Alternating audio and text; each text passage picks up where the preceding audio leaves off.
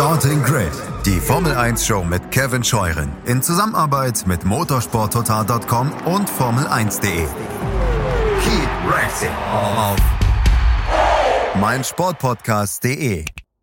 Einen schönen guten Tag und herzlich willkommen zu Starting Grid, eurem Formel 1 Podcast auf meinsportpodcast.de. Mein Name ist Kevin Scheuren und ich habe euer Feedback im letzten Jahr des häufigeren gelesen, dass ja, sagen wir einfach mal, diese Überschneidung zwischen dem Podcast und dem, was wir bei Formel1.de machen in den Livestreams, ein bisschen zu groß ist.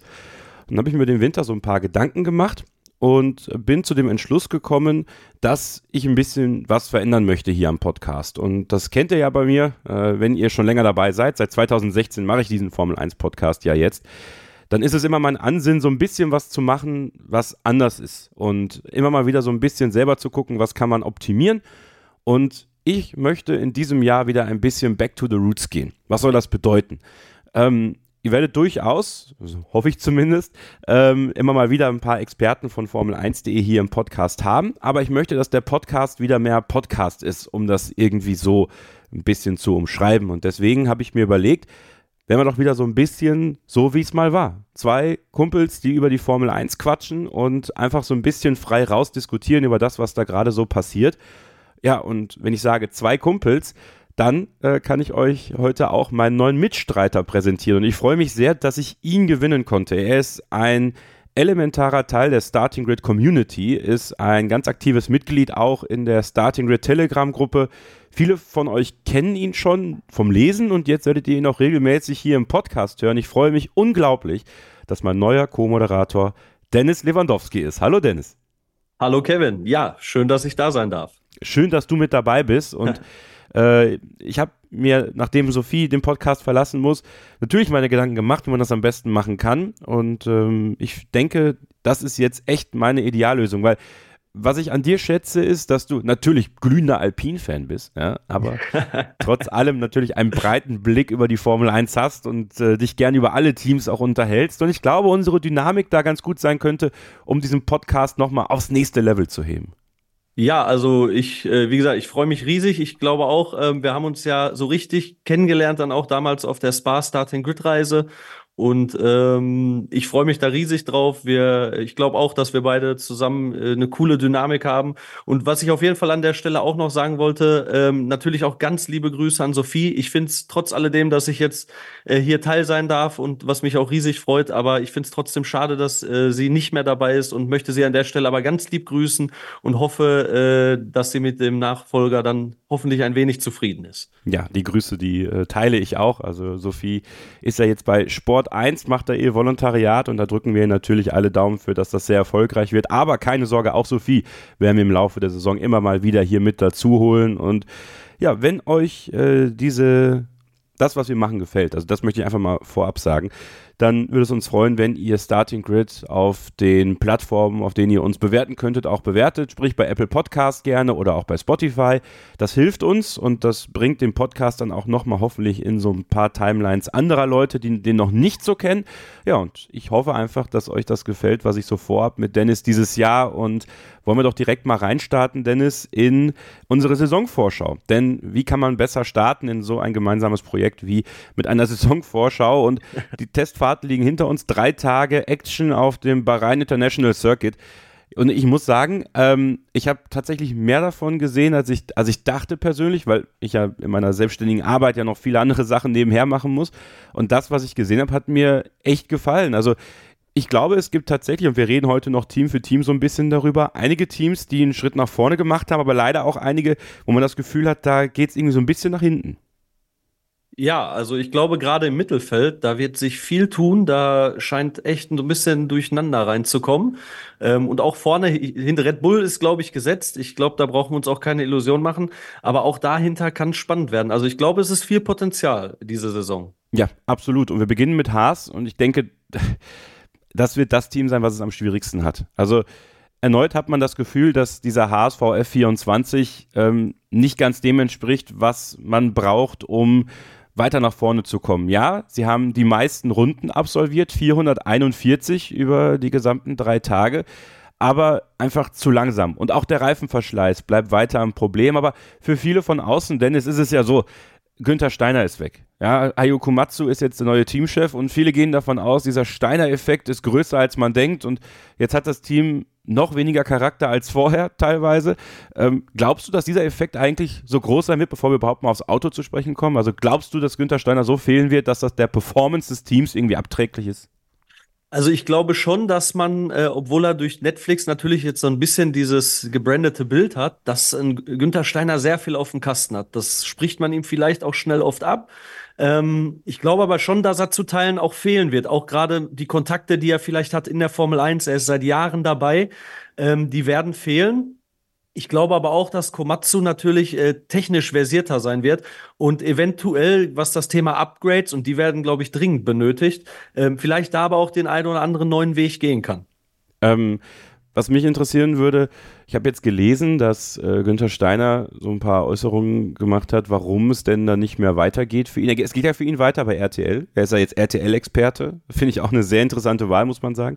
Können wir gleich nochmal drüber sprechen.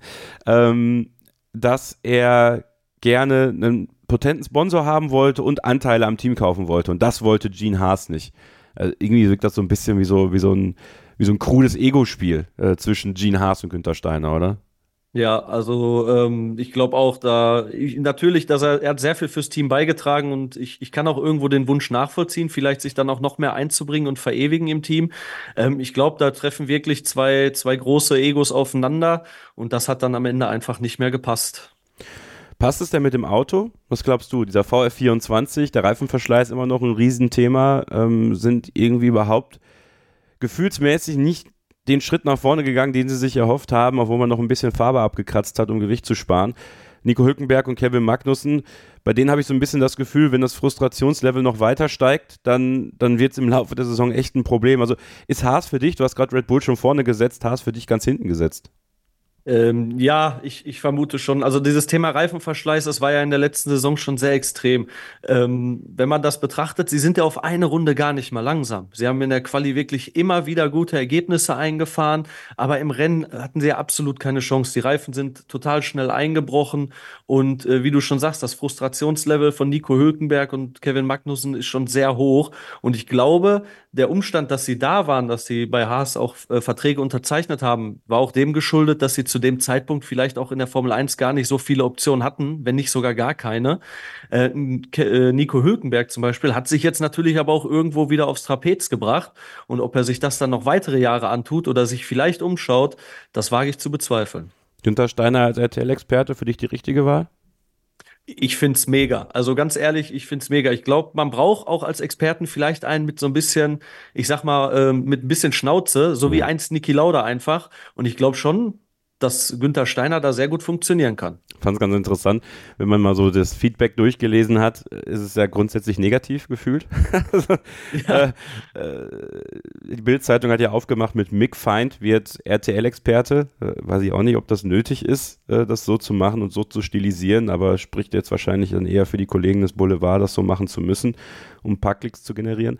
Aber gerade auch bei den RTL Social Media Auftritten, auch auf meinem eigenen Twitter-Kanal, als ich das gepostet habe, echt viele, die gesagt haben, boah, wie kann das denn jetzt sein? Er hat Mix Karriere kaputt gemacht. Finde es ein bisschen spannend, wie dieses, äh, ja, ich nenne es jetzt einfach mal Skyframing, was passiert ist, äh, tatsächlich so Früchte getragen hat, dass jetzt wirklich gefühlt Günther Steiner so das Feindbild Nummer eins ist in Deutschland, wenn es darum geht, dass er Mick Schumacher die Karriere gekostet hat. Finde ich ein bisschen steil, die These. Ja, auf jeden Fall. Also ich habe auch so, wenn man sich in Social Media bewegt, festgestellt, dass das Thema Mix sehr, sehr empfindlich ist unter Deutschen. Mhm. Ähm, das ist ja für die, für viele der heilige Gral des Motorsports aktuell. Und ich freue mich auch wirklich äh, für Mick, dass er jetzt in der WEC einen coolen Platz gefunden hat. Ähm, aber ich glaube, man muss auch realistisch betrachten, dass es sicher nicht immer richtig war, was Günther Steiner gemacht hat und dass Mick sicher auch kein Fahrer war, der unter einem Typ wie Günther Steiner vielleicht auch wirklich zur Höchstleistung aufblüht. Aber ihn jetzt da wirklich als den absoluten Karrierecrasher von Mick Schumacher darzustellen, halte ich für falsch. Und auch, wie gesagt, dem ähm, Günther Steiner da das abzusprechen, was er über die Jahre geleistet hat im Motorsport. Und äh, man muss sich seine Vita einfach mal anschauen. Dann sieht man, dass der wirklich was auf dem Kasten hat. Und ich glaube nicht, dass er alleine der Grund dafür ist, wo Haas jetzt steht und auch nicht, dass Mick Schumacher kein Cockpit mehr hat. Wenn ihr wollt, äh, könnt ihr ein kleines ein, ein kleines Videofilmchen von mir sehen auf dem YouTube-Kanal von Formel1.de. Ich war ja in Enstone bei der Alpin-Präsentation und habe da unter anderem auch mit Mick Schumacher gesprochen und mit dem äh, WEC-Experten von motorsporttotal.com, Heiko Stritzke, habe ich dann auch so ein bisschen erklärt, wo fährt Mick Schumacher eigentlich dieses Jahr. Könnt ihr euch gerne mal anschauen. Ist, finde ich, ein ganz, ganz tolles Video geworden. Möchte ich mal ein bisschen äh, Eigenlob äh, walten lassen, auch für das Team drumherum, Daniel Windolf, der ein herausragendes Video geschnitten hat. Also schaut da auf jeden Fall mal rein. Hingeschaut haben wir auch beim Sauber, äh, kann man glaube ich nicht anders sagen, diese giftgrüne Element, was da jetzt reinkommt. Also ich muss sagen, ich finde es richtig, richtig geil. Ja, also farblich gesehen, äh, ich, ich habe zwar auch, ich glaube auch in der Bild äh, gelesen, dass die, dass angeblich sich das ganze Paddock über die Farbe lustig macht, aber ich finde es einfach gerade in den Zeiten, wo wir heute fast nur noch die dunklen Carbon-Autos haben. Ich meine, es ist auch noch viel Carbon dabei, also ich verstehe die Ironie meiner Aussage, aber dieses Giftgrün, was einfach so präsent ist, das ist einfach mal geil anzuschauen, ganz ehrlich. Nicht so geil ist natürlich diese Geschichte mit dem Sponsor, muss ich ganz ehrlich sagen. Also dem stehe ich schon sehr kritisch gegenüber, ähm, dass man da jetzt Glücksspiel, Krypto und alles zusammenbringt. Äh, auch die Streaming-Plattform Kick halte ich für sehr, sehr schwierig. Ähm, und zu Recht ist da ja auch sauber, glaube ich, so ein bisschen in die, in die Kritik geraten, auch in der Schweiz, muss man sagen. Hat man sich ja wohl nicht so ganz an das geltende Recht gehalten, muss da jetzt vieles ändern. Aber mal abseits vom Namen habe ich schon das Gefühl, dass auch die Präsentation gezeigt hat, dass man bei Sauber so dieses nächste Level ziehen möchte, oder? Also äh, dieser ganze Auftritt unleashed ist ja auch so ein bisschen dieses Motto, was sie haben. Man hat so das, nach diesen Jahren mit Alfa Romeo, die ja doch sehr bieder waren und irgendwie so ein bisschen zurückhaltend, äh, obwohl Alessandro Aloni Bravi jetzt immer noch ein bisschen zurückhaltend ist, ähm, und man dem Mann echt erklären muss, wie man Mikrofon benutzt. Also wirklich, das, bitte, bitte, helft dem Mann. Ähm, ich finde es irgendwie cool, dass man da jetzt so forsch nach vorne geht und sagt, okay, wir versuchen jetzt was ganz Neues, weil, wie gesagt, dieses, dieses Biedere musste einfach weg. Ja, definitiv. Also ich fand Alfa Romeo war so das farbloseste Team äh, der Formel 1 in den letzten Jahren. Ähm, ich glaube, letztens hatte sogar jemand in der Telegram-Gruppe bei uns auch geschrieben, manchmal bin ich mir gar nicht sicher, ob ein Valtteri Bottas und ein Guanyong Zhou mitfahren. Ähm, also die haben wirklich nicht viel Aufsehens erhoben. Äh, das Ganze war irgendwie nicht so wirklich sichtbar und ich glaube jetzt, das ist der Schritt, den sie auch brauchen, weil man, wenn man ein bisschen vorschaut, 2026 soll soll daraus Audi werden. Und ich glaube, sie müssen jetzt schon Werbung für sich machen, um auch Leute zu gewinnen, um dieses Projekt wirklich voranzutreiben, weil die Zeit wird knapp. Und ähm, ja, wie du schon gesagt hast, Hauptsponsor die ganze Geschichte. Viel, viel Geschmäck dabei. Ich habe mir mhm. in meiner Vorbereitung auch tatsächlich so ein bisschen Gedanken gemacht und geschrieben, oder mir, mir gesagt, äh, dass da vielleicht bei dem Team dieses Jahr auch das größte Potenzial für viele Schlagzeilen ist, einfach weil so viel momentan drumherum schwirrt, die ganze Sponsorgeschichte, auch das ganze, die ganzen holprigen Geschichten bei Audi. Ähm, also ich bin gespannt, wie die sich entwickeln. Ich, ich würde es ihnen wünschen, weil ich finde, Sauber ist einfach ein Traditionsteam. Wir hatten ja auch beim Formel 1.de Mitgliederstammtisch äh, Peter Sauber selber mhm. dabei. Mhm. Und das war eine tolle, tolle Folge. Also ich kann sie nur jedem ans Herz legen, sich die nochmal anzuschauen. Und ähm, ich würde es dem Team von Herzen gönnen, gerade jetzt, wo sie nochmal zumindest im Teamnamen drin das Wort sauber haben, äh, dann nochmal Punkte einzufahren. Ja, und wenn man dann das Auto nochmal uns anschauen, uns vergegenwärtigen, was dann auch beim Test gelaufen ist, ich äh, schaue gerade mal auf die Rangliste der gefahrenen Runden. 379 waren es. Damit war man auf Platz 4 hinter Haas, Ferrari und Red Bull. Ähm, was macht dich optimistisch, dass dieses Auto tatsächlich ein Schritt nach vorne ist und nicht nur ein stilisiertes Pumpernickel mit Avocado? Sehr gut. Ähm, also es ist ja, soweit ich äh, das gelesen habe, ein komplett neues ein sehr stark überarbeitetes Fahrzeugkonzept. Also ähm, den Schritt, den man vielleicht auch gehen muss, weil die Vorbereitungen auf 26 laufen, ich denke mal, im Hintergrund auf Hochtouren. Und das jetzt ist nun mal das Auto, was 224 und zu großen Teilen auch 25 im Grid stehen wird. Und wenn man da wirklich die richtigen Stellschrauben dreht, äh, man hat eine äh, gute Fahrerpaarung, wie ich finde. Walter Bottas ich finde, wenn man so sein Social Media sich anschaut, der blüht einfach auf. Ja. Ich finde all das an Selbstbewusstsein, was ihm teilweise auch in der Mercedes-Hamilton-Kombination vorher genommen wurde, das holt er sich jetzt einfach rein. Er verkauft sich als Typ und ich würde ihm dann auch wünschen, dass er sich auch mehr wieder als Rennfahrer verkaufen kann, weil ich glaube, das ist tatsächlich in, den, in, den, in der Alfa Romeo-Zeit ein bisschen untergegangen. Er ist da so ein bisschen unterm Radar gefahren, auch wenn er immer wieder so Achtungserfolge da eingefahren hat ähm, hat er mit dem Auto nicht viel Potenzial. Und äh, Guayong Zhou, da bin ich einfach gespannt drauf. Ich muss sagen, ich habe bei ihm nicht wirklich viel, was ich beobachten kann. Er ist ein solider, guter Rennfahrer, kein Thema. Ähm, aber auch der hat die Chance, sich da weiter zu empfehlen für die nächsten Jahre, für die nächste Fahrzeuggeneration. Ja, glaubst du eigentlich, beiden ist es bewusst, dass sie irgendwie um ihre Formel 1 Zukunft fahren? Weil, ich meine, perspektivisch gesehen kann man ja nicht so weitermachen. Also es ist ja wirklich das, im, im Endeffekt, ohne jetzt Bottas zu nahe treten zu wollen und Joe sowieso nicht, aber es ist ja so ein bisschen das langweiligste Fahrerduo der Formel 1, muss man sagen. Ähm, und auch für ich sag mal, das, was Audi möchte, auch perspektivisch schon für 2025, sind ja einige auf dem Markt für nächstes Jahr. Weiß ich jetzt nicht, wen von den beiden ich da unbedingt behalten wollen würde. Also, die müssen sich ja beide schon ins Rampenlicht fahren, irgendwie dieses Jahr. Ja, definitiv. Also, äh, ich glaube auch, dass, dass nächstes Jahr der Fahrer für für das Audi-Projekt, also für ab 2026 nächstes Jahr schon kommen muss, weil die Vertragslage nächstes Jahr gibt das einfach mit am meisten her und danach schließen sich vielleicht auch wieder viele Türen. Ich halte jetzt auch Guayong Zhu und äh, Valtteri Bottas beide nicht wirklich für Audi-Werksfahrer, muss ich ehrlicherweise ja. sagen. Ja.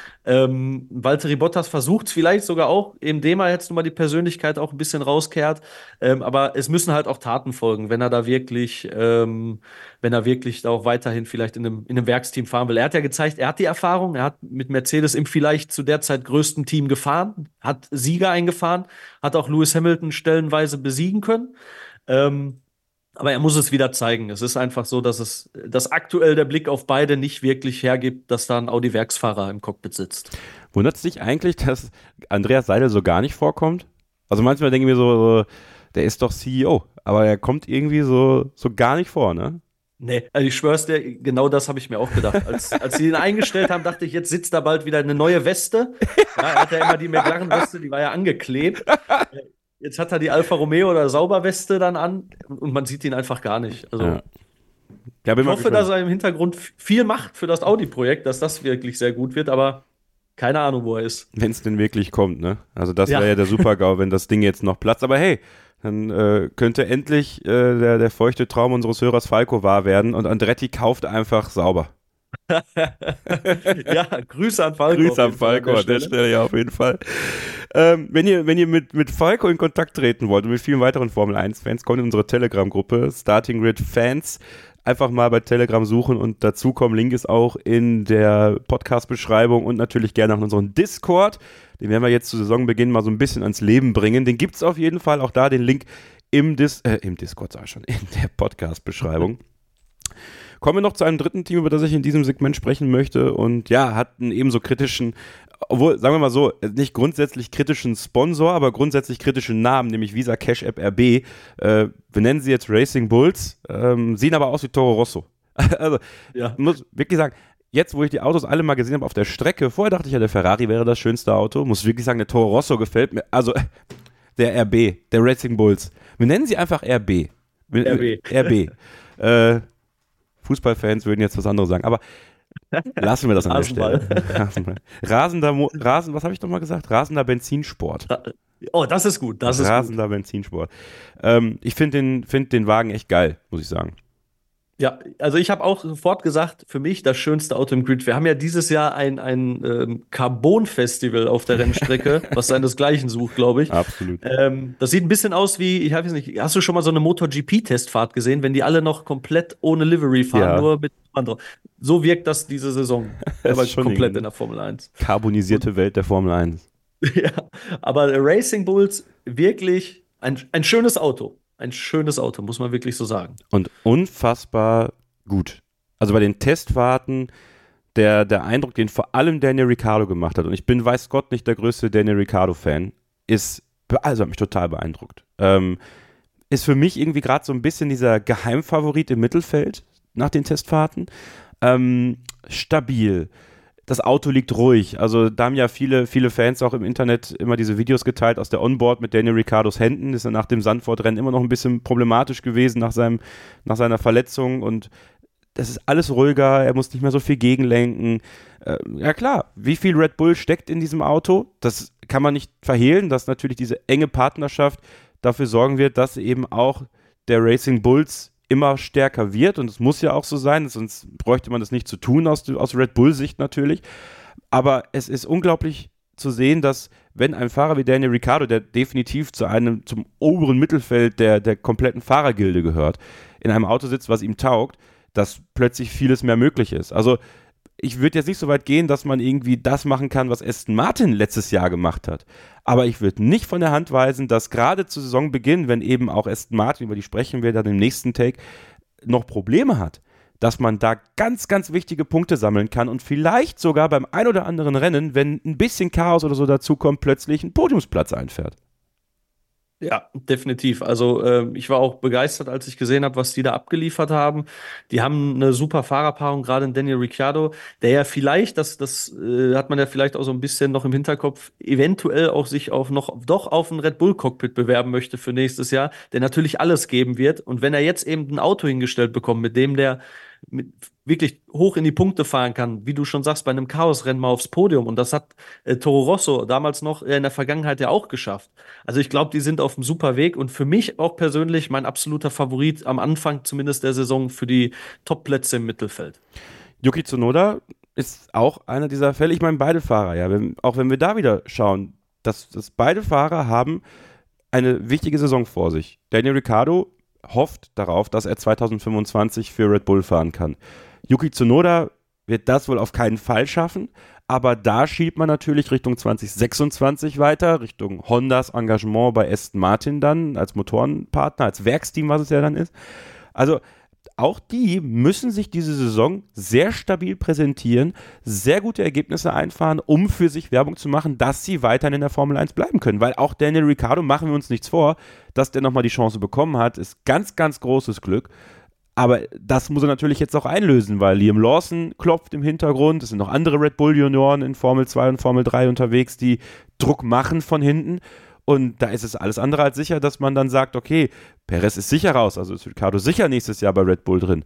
Also die müssen sich auch strecken dieses Jahr, finde ich, die beiden. Ja, auf jeden Fall. Also gerade Yuki Tsunoda ist für mein Empfinden persönlich schon ein bisschen on risk, weil, mhm. wie du schon sagst, es, es, drängen einfach Junioren nach. Die, die Formel 2 äh, auch generell in diesem Jahr ist, glaube ich, doch stark besetzt mit einigen Kandidaten, die es zumindest in der Theorie schaffen könnten.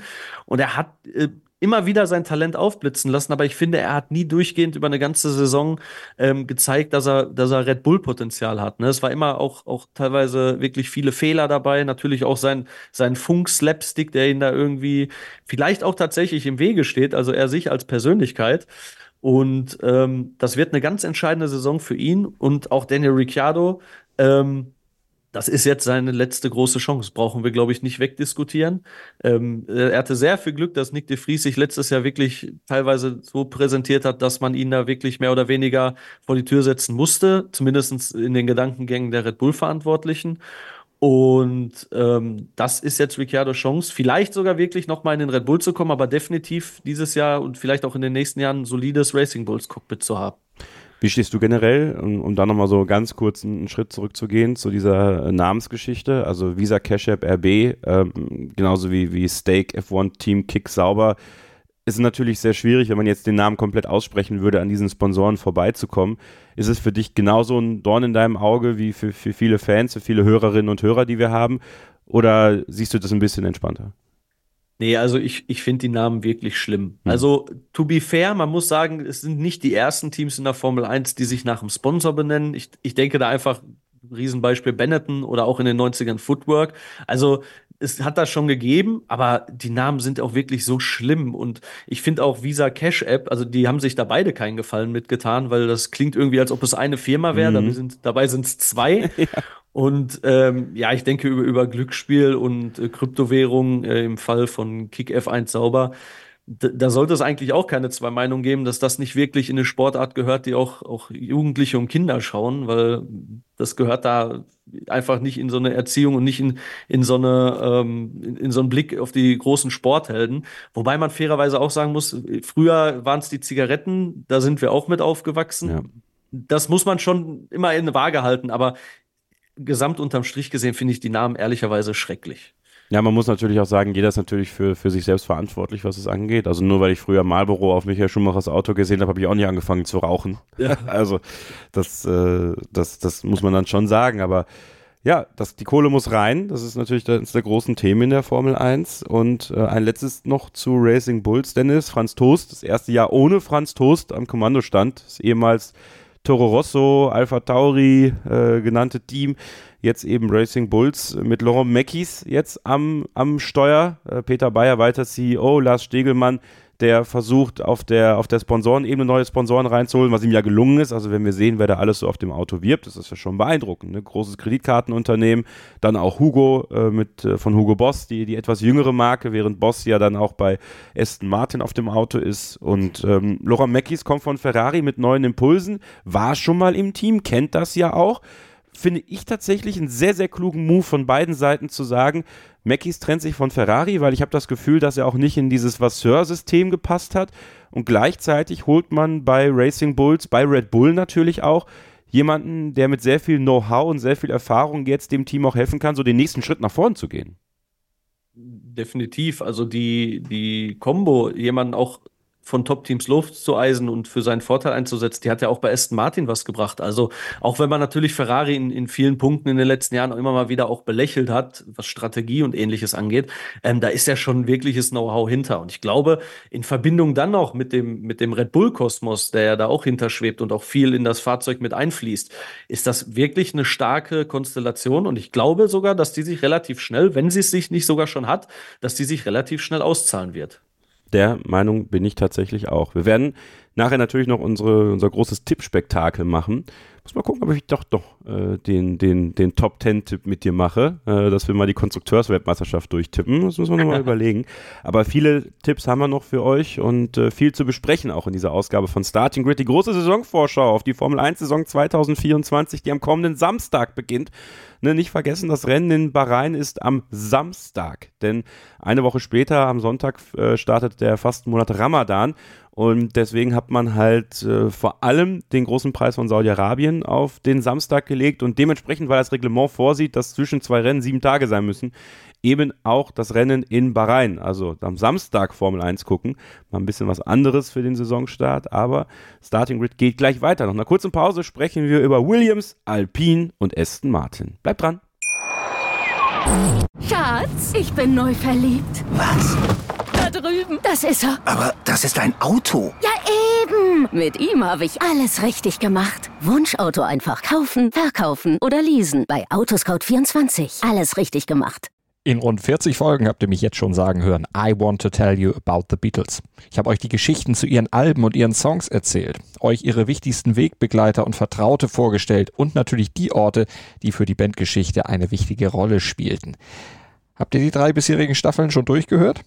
Nein? Na, worauf wartet ihr dann noch? Rein in den Podcatcher eurer Wahl und einfach mal losgehört. Und folgt gerne auch unserem Instagram-Kanal iwtty-Beatles Podcast. Zurück bei Starting Grid, dem Formel 1 Podcast auf meinsportpodcast.de. Dennis Lewandowski, mein neuer Co-Moderator und ich, Kevin Scheuren, begrüßen euch weiterhin hier bei uns zur Saisonvorschau 2024. Und wir machen weiter mit Williams. Und Williams ist so ein bisschen die große Unbekannte meiner Meinung nach hatten bei den Testfahrten extreme Probleme. Viel Standzeit, leider nur 299 Runden absolviert. Damit war man das Team mit den wenigsten Runden. Man war auch von den Rundenzeiten, die man dann gefahren hat, nicht ganz so damit dabei, wo man, glaube ich, auch sein wollte. Trotz alledem hat man sich bei der Präsentation des FW46 sehr optimistisch gezeigt, Dennis, und möchte mit dieser Verbindung aus Moderne und Tradition so ein bisschen das symbolisieren, was es sein soll. Eben schon auch der Blick mal nach hinten, aber eben vor allem den Blick nach vorne. Hab mit Alexander Albon und Logan Sargent das gleiche Fahrerduo wie 2023 weiter an Bord. Ähm, trotz alledem muss ich sagen, hat mich, hat mir Williams so ein paar Sorgenfalten auf die Stirn gezaubert bei den Testfahrten, weil ich nicht gedacht hätte, dass sie dann doch so arge Probleme haben. Ja, ähm, ich hatte sie auch tatsächlich eigentlich vor der, vor, also vor der Saison, vor den Testfahrten auf dem Zettel als Kandidat für weiter oben, mhm. weil sie ja doch in, im, im letzten Jahr wirklich teilweise eine gute Pace hatten. Ähm, daher, ich glaube, du hast gerade gesagt, 299 Runden, ich glaube sogar letzter, ne? Ja. In der, in der Rundenanzahl. Ja. Ähm, war erschreckend. Hatte man schon wieder so ein bisschen Vibes wie, wie noch zu, zu Claire Williams Zeiten, wo, wo das Auto zum Test nicht fertig war und nicht rauskam.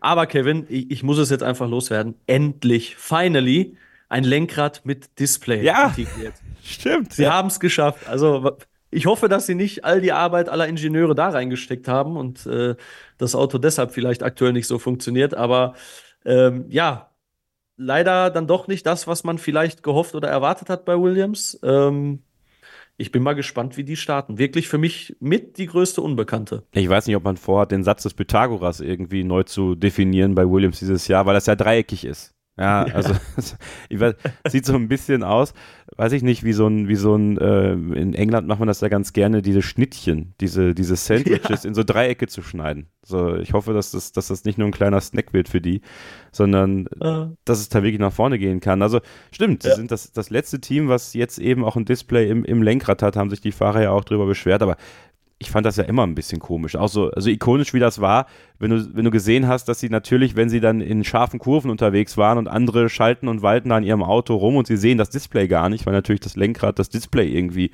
äh, versteckt hat, dann, dann kann ich das schon verstehen, dass man das jetzt so gemacht hat. Insgesamt gefällt mir das Auto, also auch vom Design her, super gut natürlich.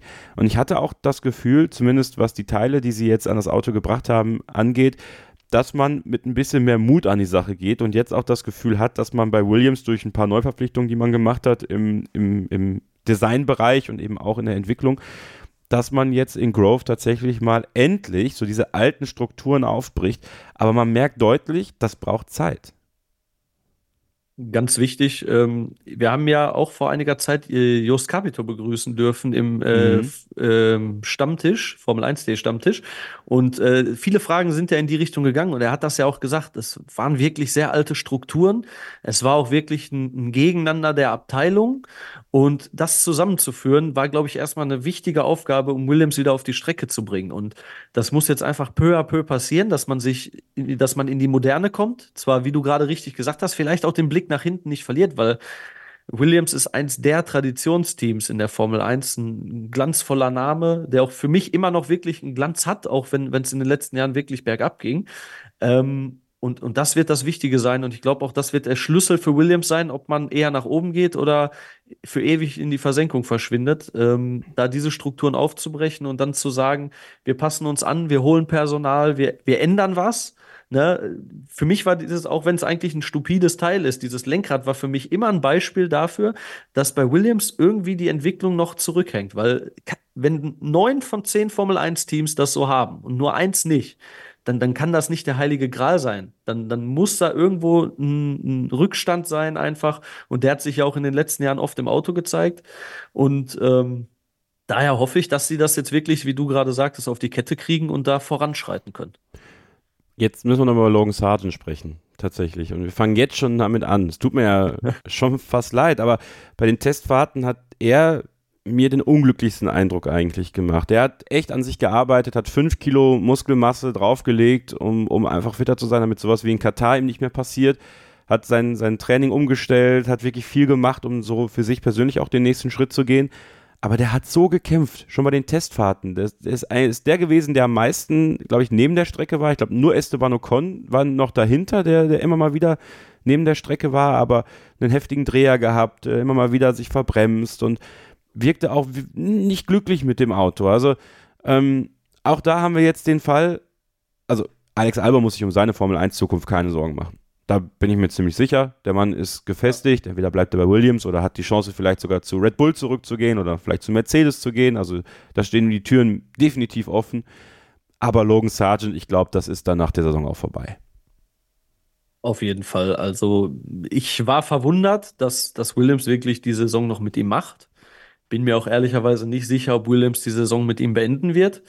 Ähm, er hat Aha. letztes Jahr. Glaubst du, die, sie. Glaub, oh, Glaubst, glaubst du in der Saison schon Wechsel? Ich, ich, also nach den Testfahrten, äh, vielleicht groovt er sich ja ein. Also, aber wenn er weiterhin so performt, wie es dann zum Beispiel auch letztes Jahr war, ich weiß nicht, ob Williams sich das erlauben kann, weil du hast es gerade gesagt, ein Alex Albon ist begehrt auf dem Markt. Und wenn der dann doch weggeschnappt werden sollte, dann steht Williams nächstes Jahr da ähm, hm.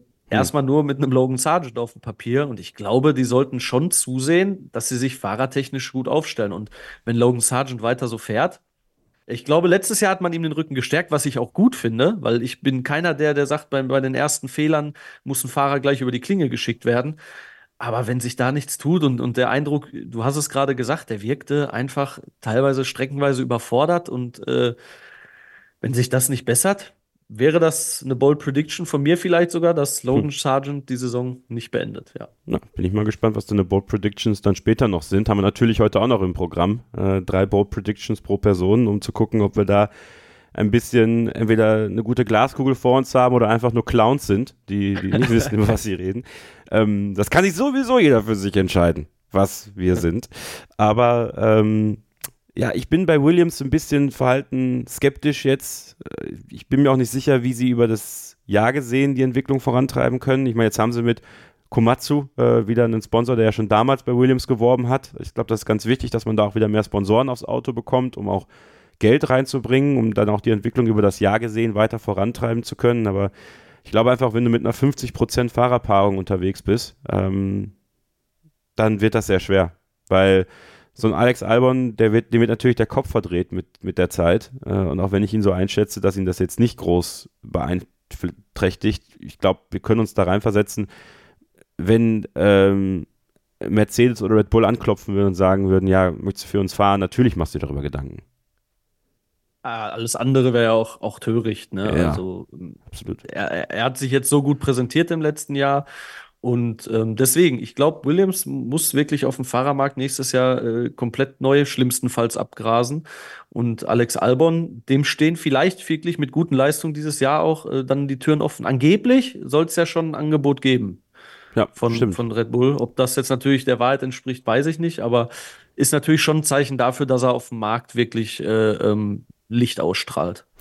Positiv auf jeden Fall für den Nachwuchs von Mercedes, also so ein Kimi Antonelli äh, könnte natürlich bei Williams schon relativ schnell dann unterkommen. Äh, vielleicht auch Zach O'Sullivan, noch ein eigener Williams Junior, also vielleicht wird es tatsächlich eher so Richtung Junior-Team gehen. Aber diese Saison dann noch mit Albon und mit Sargent, aber ich befürchte, das wird eine sehr schwierige Saison für Williams und für Alpine. Und da kommen wir jetzt natürlich zu deinem Team.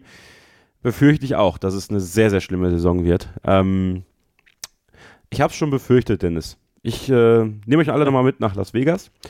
Das war am, ich glaube, am Freitag. Samstag war ja Rennortszeit. Freitag war, ähm, oder Samstag sogar, zusammensitzt mit Matt Harmon, dem technischen Direktor. Und er sitzt dann da und sagt, lächelt uns an. Ja, nächstes Jahr werden wir ein ganz neues Auto haben. Wird alles, wird alles neu. Das Auto wird komplett auf links gedreht. So, ich bin da schon skeptisch geworden. Ja, weil ich war ja letztes Jahr schon bei Alpine bei der Präsentation und da hat da schon genau das gleiche gesagt. Das Auto ist ein ganz neues Auto, wir haben alles neu gemacht. So, dann fahre ich dieses Jahr zu Alpine zur Präsentation, sehe dieses Auto und denke mir so, ach du Scheiße, sieht das Ding langsam aus. Und damit meine ich jetzt überhaupt nicht mal die Lackierung, ja, die können wir dann darüber sprechen.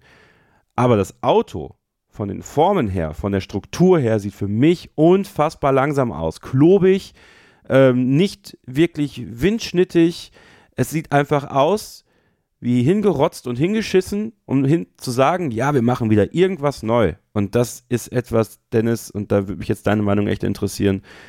Da frage ich mich wirklich, und die Testeindrücke spiegeln das ja wieder, Rückschritt nach Rückschritt nach Rückschritt, Alpine kriegt sich nicht rehabilitiert. Nee, leider gar nicht. Ähm, wie du schon sagst, also als dieses Tuch vom Auto ging, war ich echt geschockt. Ne? Also alleine, du hast es gerade schon mal angeteasert, alleine die Lackierung. Jetzt nicht, weil es äh, optisch nicht aussieht, sondern ich wusste, wenn Alpine mhm. ein schwarzes Auto dahinstellt, dann haben die Probleme, dann fehlt es ja. an Gewicht, dann weil die würden nicht auf ihr Blau verzichten, definitiv nicht. Das also, ist es. Da muss ich mal ganz kurz. Letztes Jahr haben die sich hingestellt und so stolz uns mitgeteilt, dass wir diese, diese Führung durch die Fabrik gemacht haben. Ja, wir lackieren hier alles selbst, wir sind total stolz auf unsere Farbe, bla bla bla bla bla. Und da haben sie uns gesagt, wir sind noch nicht am Gewichtslimit, wir sind noch nicht am Gewichtslimit. Alles easy, alles easy. Und das war für mich das Eingeständnis, dass letztes Jahr schon das Ding nicht am, also dass das da schon übergewichtig gewesen sein muss. Und jetzt hat man einfach den Beweis gehabt, weil das, das genau das habe ich nämlich auch gedacht. Ja, also es, es, fing ja schon an, dass, dass im Winter immer mal wieder die, die Gerüchte so die Runde gemacht haben, dass sie auch Probleme mit dem Crash-Test hatten. Ähm, wie du schon sagst, das Auto sieht leider echt verdammt langsam aus. Hat sich ja viel, bis jetzt auch schon bewahrheitet bei den Tests.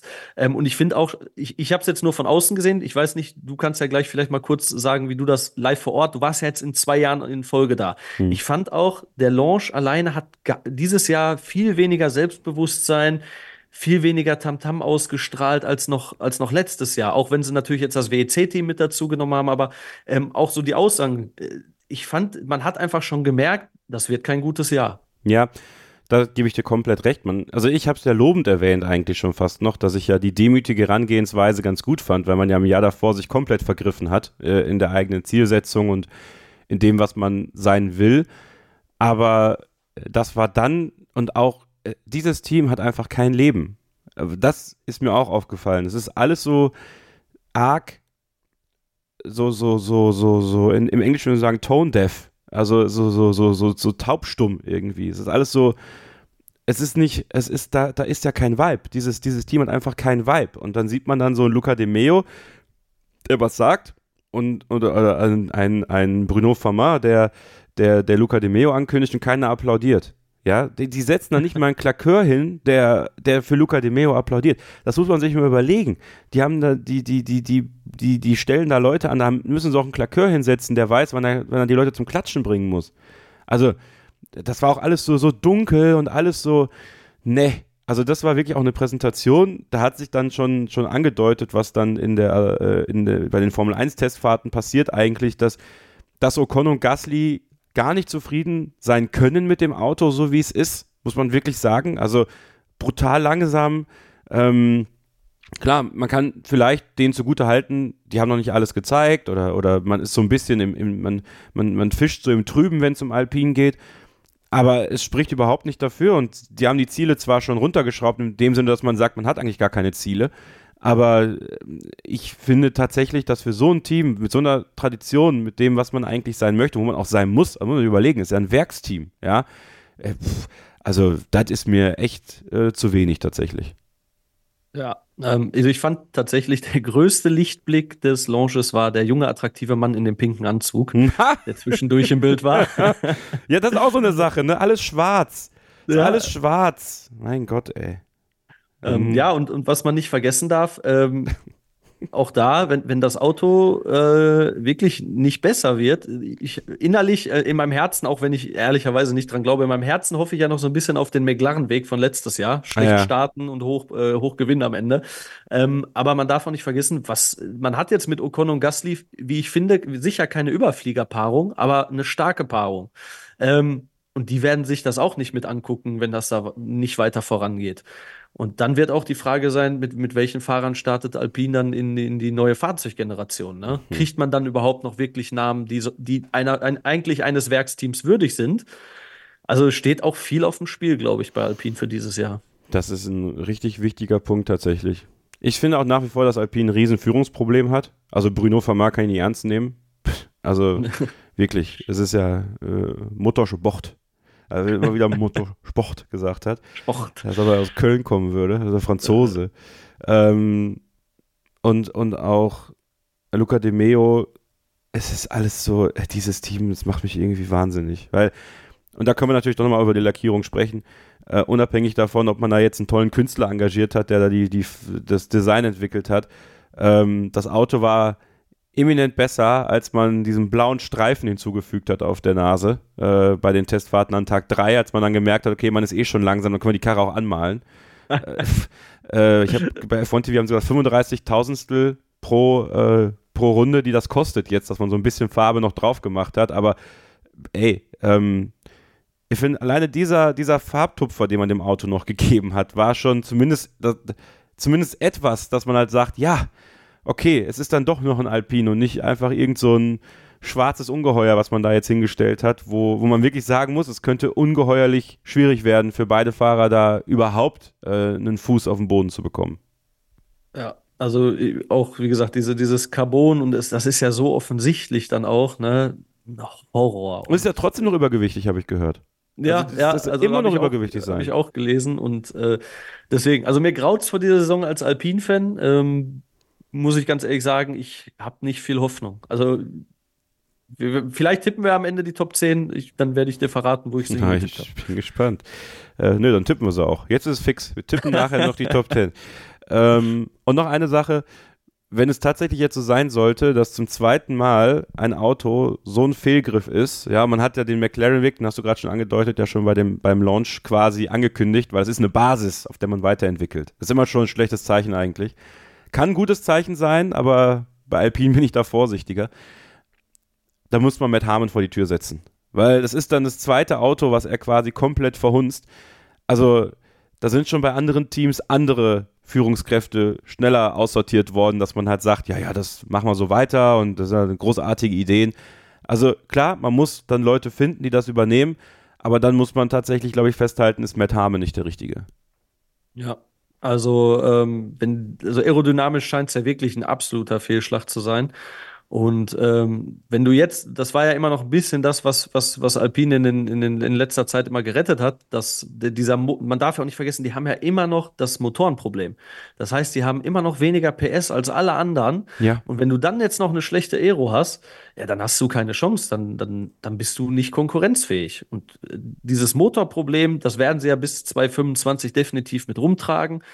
Ähm, das alleine macht schon Bauchschmerzen und ähm, wenn dann das Designteam es wirklich nicht hinkriegt, das zweite Jahr in Folge zumindest da alles rauszuholen, dann muss sich was ändern. Ich, ich, ich, ich weiß nicht, wie, wie es sonst gehen soll, aber die Frage ist auch, wen kann man holen? Wer, wer wird sich das wirklich vielleicht auch noch antun? Man ist ja mittlerweile an so einem Punkt, so, so ein bisschen, ähm, wer wird sich das denn noch antun, wirklich dahin zu kommen? Bei dem, was man hört über die, äh, Ottmar Zaffnauer war jetzt, war jetzt ein super Beispiel, wie da mit den Leuten teilweise umgegangen wird von, von der Führungsebene, dieser Druck, der da herrscht.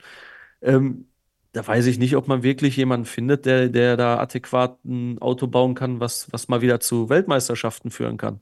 Könntest du dir vorstellen, dass man perspektivisch das Ding ver verramscht, dass es wieder verkauft wird?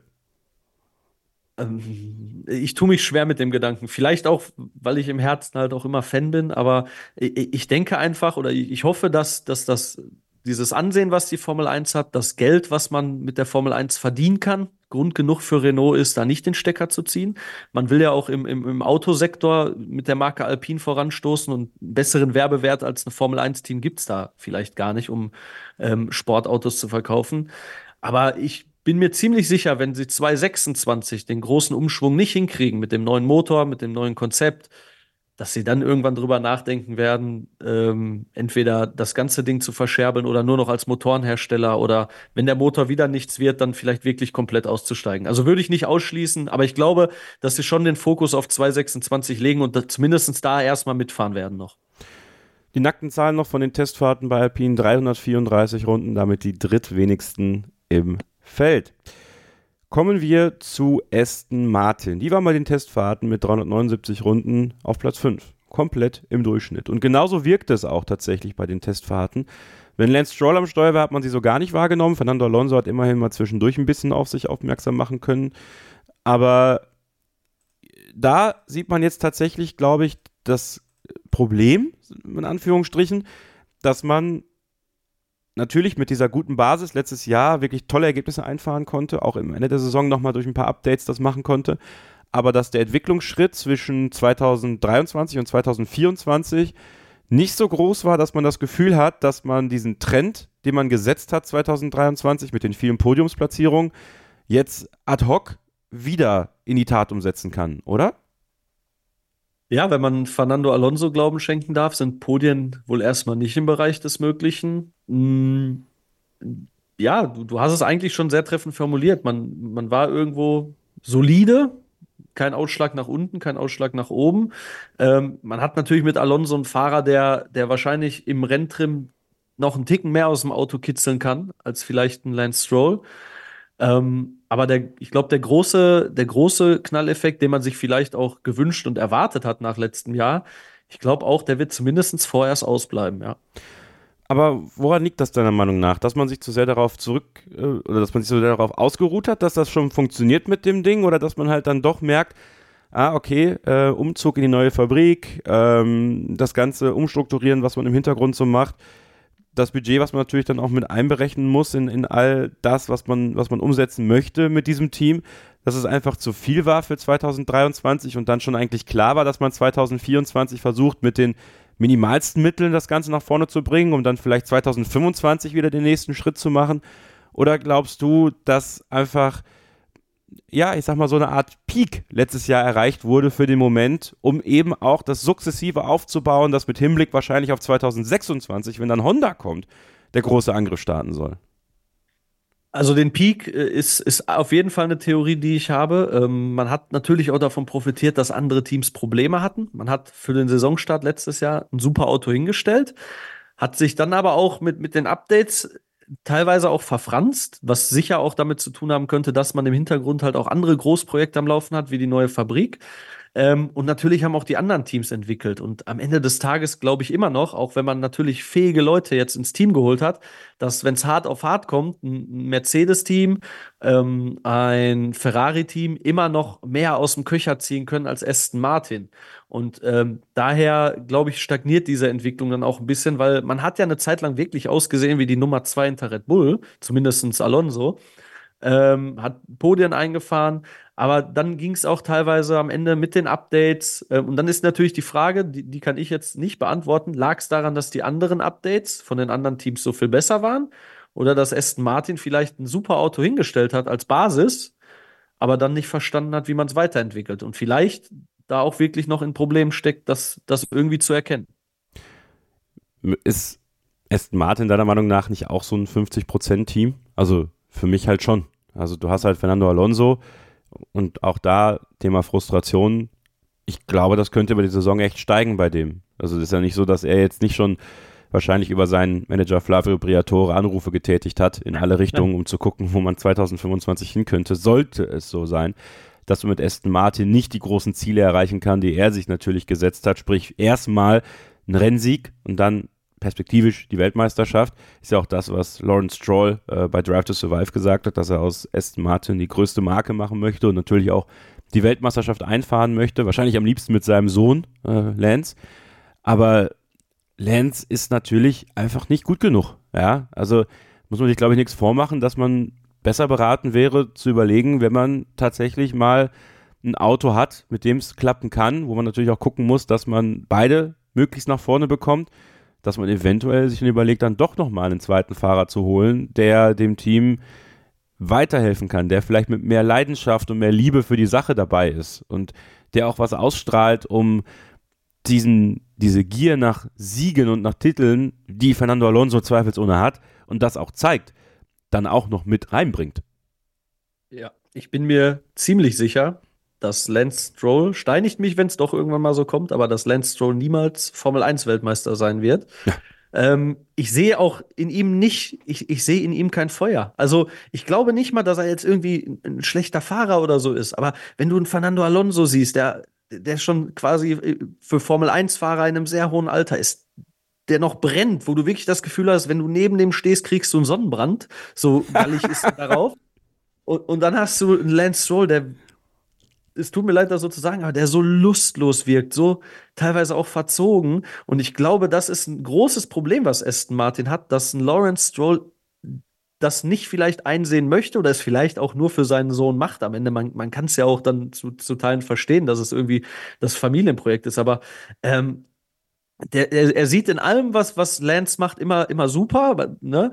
Ähm, aber in Wirklichkeit, er wirkt einfach lustlos. Ich, ich habe nicht das Gefühl, dass er dieses Privileg einer von 20 Menschen auf der ganzen Welt, die die schnellsten und coolsten Autos der Welt fahren dürfen, zu sein, nur ansatzweise irgendwie äh, zu schätzen weiß. Und ähm, ich glaube auch, wenn es mal dahin kommen sollte, ich glaube jetzt nicht, dass es dieses Jahr der Fall sein wird, aber ich habe äh, Anfang letzter Saison so für mich gesagt, wenn Aston Martin es hinkriegt, vielleicht jetzt doch kurzweilig ein Weltmeisterschaftsauto zu bauen und es dann darum geht, Taktik auszufahren, Alonso zu covern, äh, Undercuts zu covern und Lance wird nicht da sein, weil er einfach den Speed nicht hat, dann wird Fernando ganz, ganz schnell auch ganz unzufrieden mit der Situation sein. Und ich glaube, wenn sie es schaffen würden, so ein Auto zu bauen, dann wird die Situation auch schnell eintreten. Ich glaube aber auch, dass Alonso, wenn es nicht so wird, wie du schon sagst, Flavio Briatore in alle Motorhomes, wo er noch nicht Feuer und äh, Asche hinterlassen hat, schickt, um da vielleicht was Neues auszuhandeln. Das sind super Punkte, weil das ist genau das, was es dann braucht, wenn man vorne sein möchte. Das ist ja bei, bei Red Bull, sieht man das ja deutlich, dass es funktionieren kann, auch wenn Perez immer in der Kritik ist, aber er ist halt da, wenn er da sein muss. Und da gebe ich dir komplett recht. Ich glaube, das wird Lance Stroll nie sein. Und so ein bisschen erinnert mich das mit Lawrence und Lance immer so an den, den Vater, der damals seinen, seinen Sohn in der Fußballmannschaft trainiert hat. Er hat immer gespielt, auch wenn er gar keinen Bock hatte, äh, war immer Stürmer. Natürlich äh, saß man dann selbst auf der Bank, ja, weil er immer spielen musste und alle mussten den Ball immer zu ihm spielen. Aber eigentlich hat es nicht funktioniert.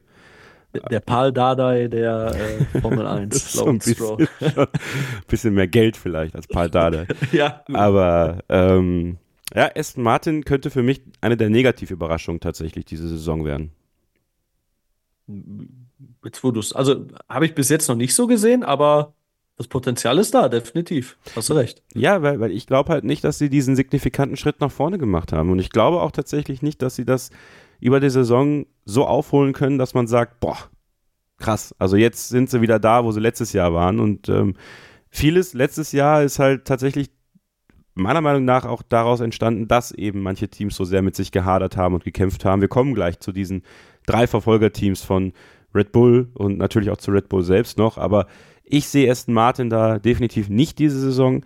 Ich glaube tatsächlich sogar, dass sie, ähm, dass sie sehr, sehr hart auf den Boden der Tatsachen aufkommen werden über den Verlauf der Saison und wir ähm, dann darüber sprechen werden, dass Fernando Alonso die Lust verliert und äh, das nächste Mal ein bisschen Feuer und Asche, wie du es so schön gesagt ja. hast, hinterlässt. Ich wollte gerade sagen, wo du gerade sagst, wenn die aufklatschen und, und, wenn sie am Boden liegen, wird Fernando Alonso kommen und noch, noch drauf eintreten. ja, Aston Martin. Ähm, sehr, sehr spannend. Williams, Alpine, Aston Martin, drei Teams, für die es, glaube ich, ähm, ja, gelinde gesagt, ein Schrittchen zurückgehen könnte in dieser Saison. Zwei Teams, für die es nach vorne gehen soll und die einen tendenziell guten Eindruck gemacht haben und ein Team natürlich einen richtig guten Eindruck. Ferrari und McLaren. Nach einer kurzen Pause sprechen wir über diese beiden Teams hier bei der Saisonvorschau auf die Formel 1 Saison 2024 bei Starting Grid, dem Formel 1 Podcast auf meinsportpodcast.de.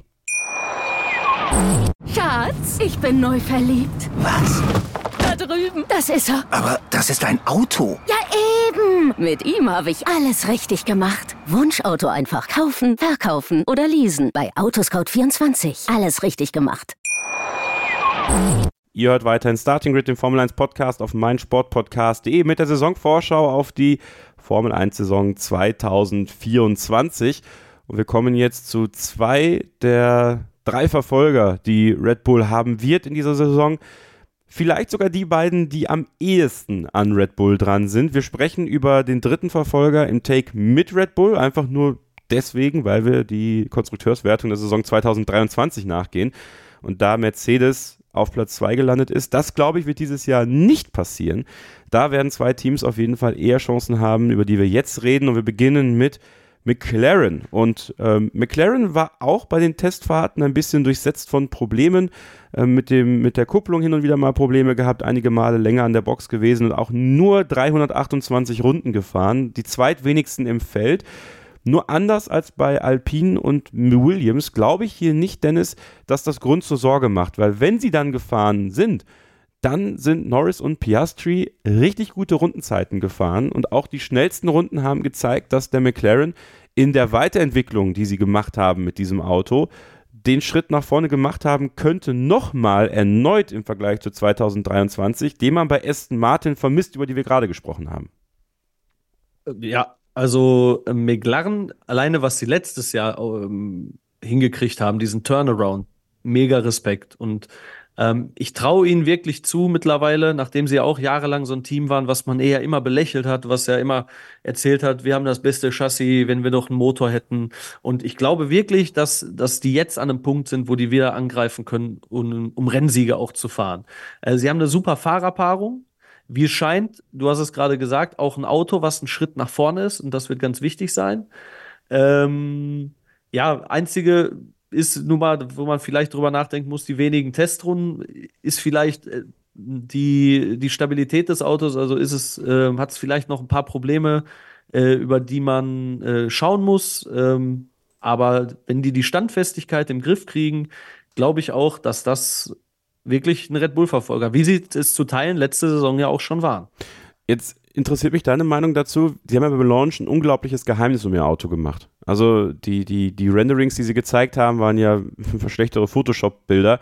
Äh, dann hat man ja vom Shakedown nicht wirklich was gesehen und jetzt erst einen Eindruck bekommen bei den Testfahrten, wie das Auto wirklich aussieht. Und man hat tatsächlich einige Veränderungen vorgenommen, wo man sagen kann, ja, ist ganz schön mutig, was man gemacht hat. Zeigt das einmal mehr so diesen Willen, den Weg nach vorne weiter, weiter zu machen und auch den Mut, den man braucht, um tatsächlich Ferrari und Mercedes im Kampf um Best of the Rest gefährlich zu werden? Absolut. Ähm, ich glaube auch, auch mit Zach Brown hat man da jemanden, der wirklich den Erfolg um jeden Preis will. Der ist für, mich so ein bisschen die sympathischere Version von Lawrence Stroll. Ähm, man merkt so richtig, der geht nach vorne, der, der will die Leute packen, der will die mitnehmen. Und ich glaube, dass sie derzeit mit, mit der ganzen Paarung und den Fahrern, dem, dem Team wirklich aufgestellt sind, das auch zu schaffen. Ich habe mich auch sehr gewundert, dass, dass sie da so ein Geheimnis um ihr Auto gemacht haben. Aber vielleicht haben sie ja da den einen oder anderen Kniff, vielleicht auch noch immer nicht präsentiert. Wer weiß. Ähm, die Hosen runtergelassen äh, haben sicher noch nicht alle wirklich. Keiner, glaube ich. Genau. Und Keiner. also ich traue es McLaren nach letztem Jahr wirklich zu, dieses Jahr für die ein oder andere Überraschung zu sorgen. Hat McLaren das beste Fahrerduo der Formel 1? Noch ja. Würdest du tatsächlich sagen, dass Piastri und Norris das beste Fahrerduo sind, was die Formel 1 hat? Ich, ich finde wirklich, ich finde, ähm, also es ist schwer, wirklich ähm, das, oder wie soll ich es besser sagen? Also ich finde, vom, vom reinen Talent her, von dem, was man da hat, man hat, finde ich, zwei potenzielle Formel 1-Weltmeister in einem Team. Und das sehe ich in, in wenigen. Ich sehe zwei Riesentalente, zwei schnelle Leute. Und daher glaube ich, dass sie in, in Kombination zusammen, nicht jeder für sich einzeln, aber in Kombination zusammen für mich aktuell das stärkste Duo sind. Weil? Ähm, du hast einen Lando Norris, der wirklich, ich, ich kann es nicht beschreiben, der mit einer Leichtigkeit fährt, mit, mit, mit einer Unbeschwertheit, wenn das Auto denn läuft. Also man hat natürlich auch letztes Jahr Phasen gehabt, wo die ihm kompletter Pannen gekommen ist am Anfang der Saison. Und äh, ich bin immer noch überzeugt und deshalb auch traurig immer noch, dass es damals mit Alpine nicht hingehauen hat, dass Oscar Piastri wirklich die Zukunft sein kann. Ich meine, der hat letztes Jahr in seinem, in seinem ersten Jahr sofort angegriffen. Natürlich, ihm fehlt noch immer ein Ticken zu Lando Norris im, im, im Renntrim, das hat man auch gemerkt. Aber ich glaube, dass hier definitiv für die Zukunft das meiste Potenzial herrscht, auch gerade mit Blick auf 2026. Weil ich glaube, dass die jungen Fahrer es einfacher haben werden, sich an die neuen Fahrzeuggenerationen zu gewöhnen, ähm, als vielleicht die, die jetzt schon zwei, drei Generationen mitgemacht haben ähm, zumindest ist das mein Eindruck aus der Vergangenheit, dass oft die, die Fahrer, die schon mehrere Generationen gefahren sind, dann teilweise hinten überfallen. Äh, unsere Hörerin Simona bei uns in der Telegram-Gruppe Starting with Fans hat gesagt, dass ähm, Piastri Norris schon zu gefährlich geworden ist, zu nah dran war an Lando Norris, dass man sagen kann, Lando Norris ist klar die Nummer eins. Glaubst du das auch und glaubst du, dieser Trend wird sich dieses Jahr fortsetzen, dass Piastri dann, und du hast gerade schon das Wort Zukunft in den Mund genommen, weil Lando Norris natürlich auch ein Fahrer ist, der bei anderen Teams sehr hoch im Kurs steht und definitiv auf der Liste von Red Bull steht. Das wissen wir, das ist verbrieft, aber mit Sicherheit auch bei Mercedes ein Wunschkandidat wäre als Nachfolger von Lewis Hamilton. Allerdings der Vertrag wurde verlängert, die Ausstiegsklausel vermutlich rausgekauft. Dementsprechend wird es wahrscheinlich ein bisschen teurer werden für das nächste Team, was Lando Norris aus dem Vertrag holen möchte. Aber würdest du ihr zustimmen, dass der dieses Verhältnis zwischen Piastri und Norris zu eng war schon, obwohl das rohe Endergebnis natürlich sehr für Norris gesprochen hat und gleichzeitig diese Saison dieser Trend fortgesetzt wird. Also ich glaube, Norris hat im letzten Jahr in den Rennen doch schon gezeigt, dass er die Nummer eins ist. Also da hat der Piastri ja doch noch immer was abgeknüpft. Ich glaube aber, dass es Potenzial hat, dieses Jahr so zu werden. Ähm, Piastri hat jetzt sein zweites Jahr, er hat Erfahrungen sammeln können. Ähm, man hatte immer das Gefühl, dass es vielleicht auch so, so ein bisschen das Thema Reifen waren, was, was, was sein Nachteil war gegenüber Norris. Und ich glaube vom Grundspeed her noch nicht, dass es letztes Jahr der Fall war. Also da sehe ich Norris doch noch vorne. Aber ich glaube, es kann dieses Jahr so kommen. Glaubst du, definitiv. glaubst du, zwischen den beiden könnte es auch knallen dieses Jahr mal? Ja, definitiv. Also ich habe im letzten Jahr schon teilweise das Gefühl gehabt, ähm, und ich glaube auch Piastri, der, der, der scheint wirklich äh, äh, straighter zu sein, als er ausschaut. Der sieht ja so ein bisschen aus wie der nette Schuljunge von nebenan. Und ich glaube, der wird es im Zweifel auch drauf ankommen lassen, ja. Das finde ich echt spannend, weil du bringst so viele wichtige Punkte ein, die in der Beobachtung von McLaren unglaublich wichtig werden, weil du hast dann natürlich auch Zach Brown, der ja, man hat immer das Gefühl gehabt, Lando Norris schon als seinen Lieblingsziehsohn ansieht, aber hat natürlich jetzt mit Oscar Piastri auch jemanden, der ihm Erfolg verspricht, muss man ja fast sagen, weil Piastri durchaus zu einem der besten Formel-1-Fahrer in der, seiner Altersklasse auf jeden Fall gehört.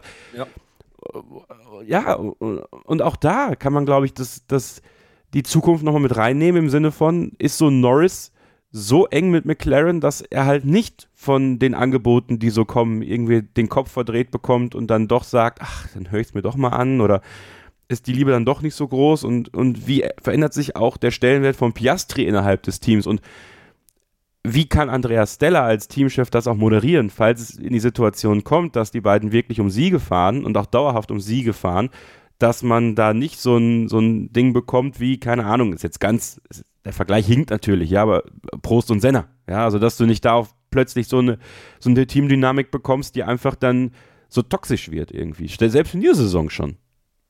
Ja, also wie gesagt, ich glaube, das kann bei beiden, weil sie sich eben so nah sind und auch beide wirklich so einen schieren Grundspeed haben, der echt, echt wirklich cool und, und, und äh, auch faszinierend ist. Also ich, das Potenzial ist definitiv da, glaube ich fest dran, ja. Und auch da hat man natürlich jetzt die Möglichkeit, im eigenen Windkanal mit einer etwas modernisierteren Fabrik dann auch die eigenen Wege zu gehen. Man muss nicht mehr nach Köln ins Toyota äh, Windzentrum, um da äh, mit einem dann doch etwas zurückgebliebenen Windkanal zu arbeiten, sondern ist jetzt wirklich State of the Art.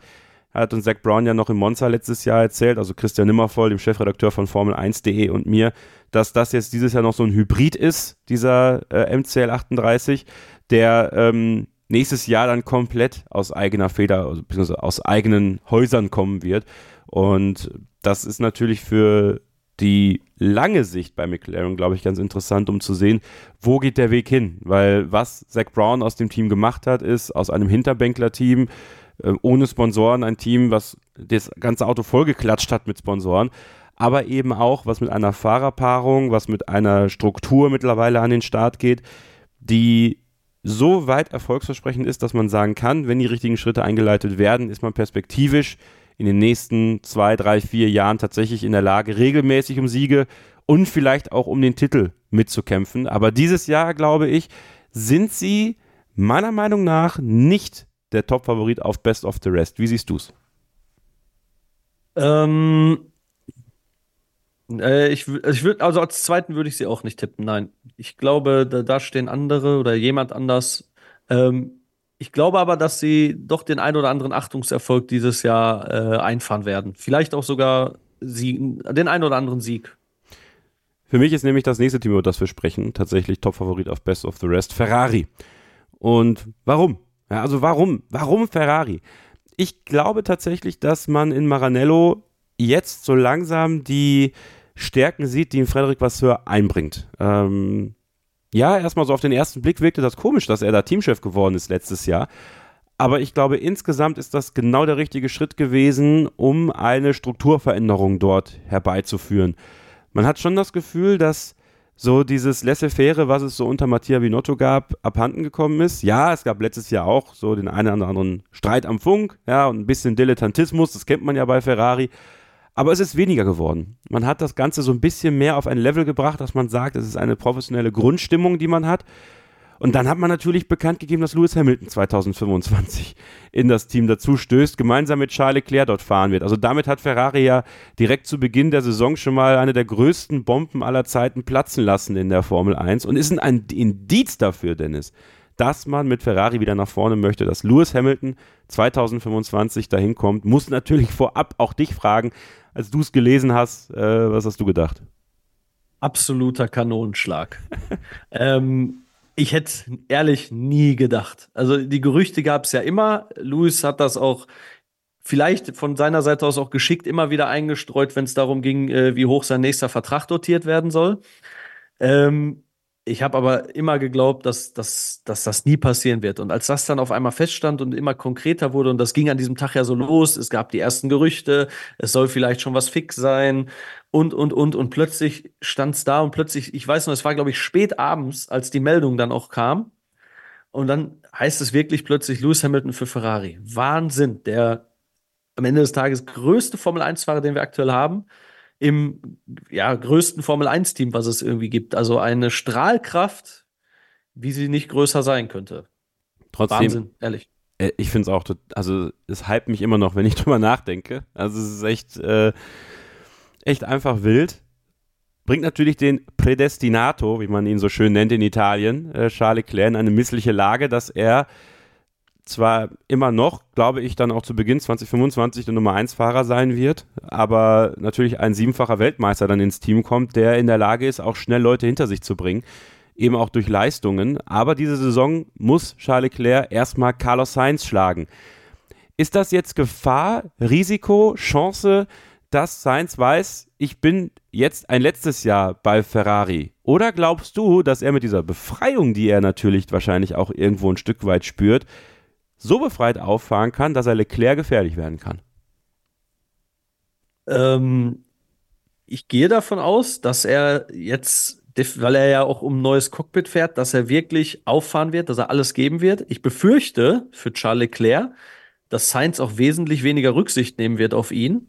Ähm, also wir hatten ja letztes Jahr so ein paar No-Overtake-Funksprüche. Äh, ich glaube nicht, dass Sainz das nochmal so machen würde. Er hat sich ja schon immer ein bisschen aufgelehnt gegen Leclerc. Ne? Ich erinnere da an, an Silverstone mhm. zum Beispiel.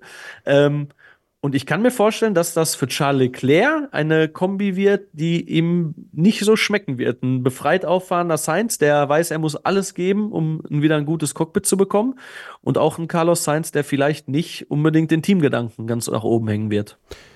Denkst du, Charles Leclerc müsste da dann auch mal dazwischen schlagen? Also ich meine, im Endeffekt riskierst du damit einen Doppelausfall im Zweifel, wenn es da mal hart auf hart kommt aber dass äh, in Leclerc dann auch zeigt, so mit mir kannst du es nicht machen. Auch mit Hinblick natürlich auf den Lewis Hamilton muss man ja auch schon quasi ein Zeichen setzen, dass man sagt, okay, mit mir kann man nicht alles machen und ich lasse das nicht alles über mich ergehen und gehe dann am Funk einfach nur und sage, ja, wir haben über was anderes geredet, sondern dass man es auf der Strecke dann auch zeigt, dass man nicht einverstanden ist mit einer Entscheidung, die Carlos Sainz dann eventuell fällen wird? Ich glaube, das wird äh, sehr wichtig für Charles Leclerc werden. Gerade auch nicht nur jetzt wegen Sainz, auch im Hinblick auf Hamilton. Ähm, er ist ja aktuell doch auch bekannt dafür, unter Druck auch wenn er super schnell ist, auch den einen oder anderen Fehler einzubauen.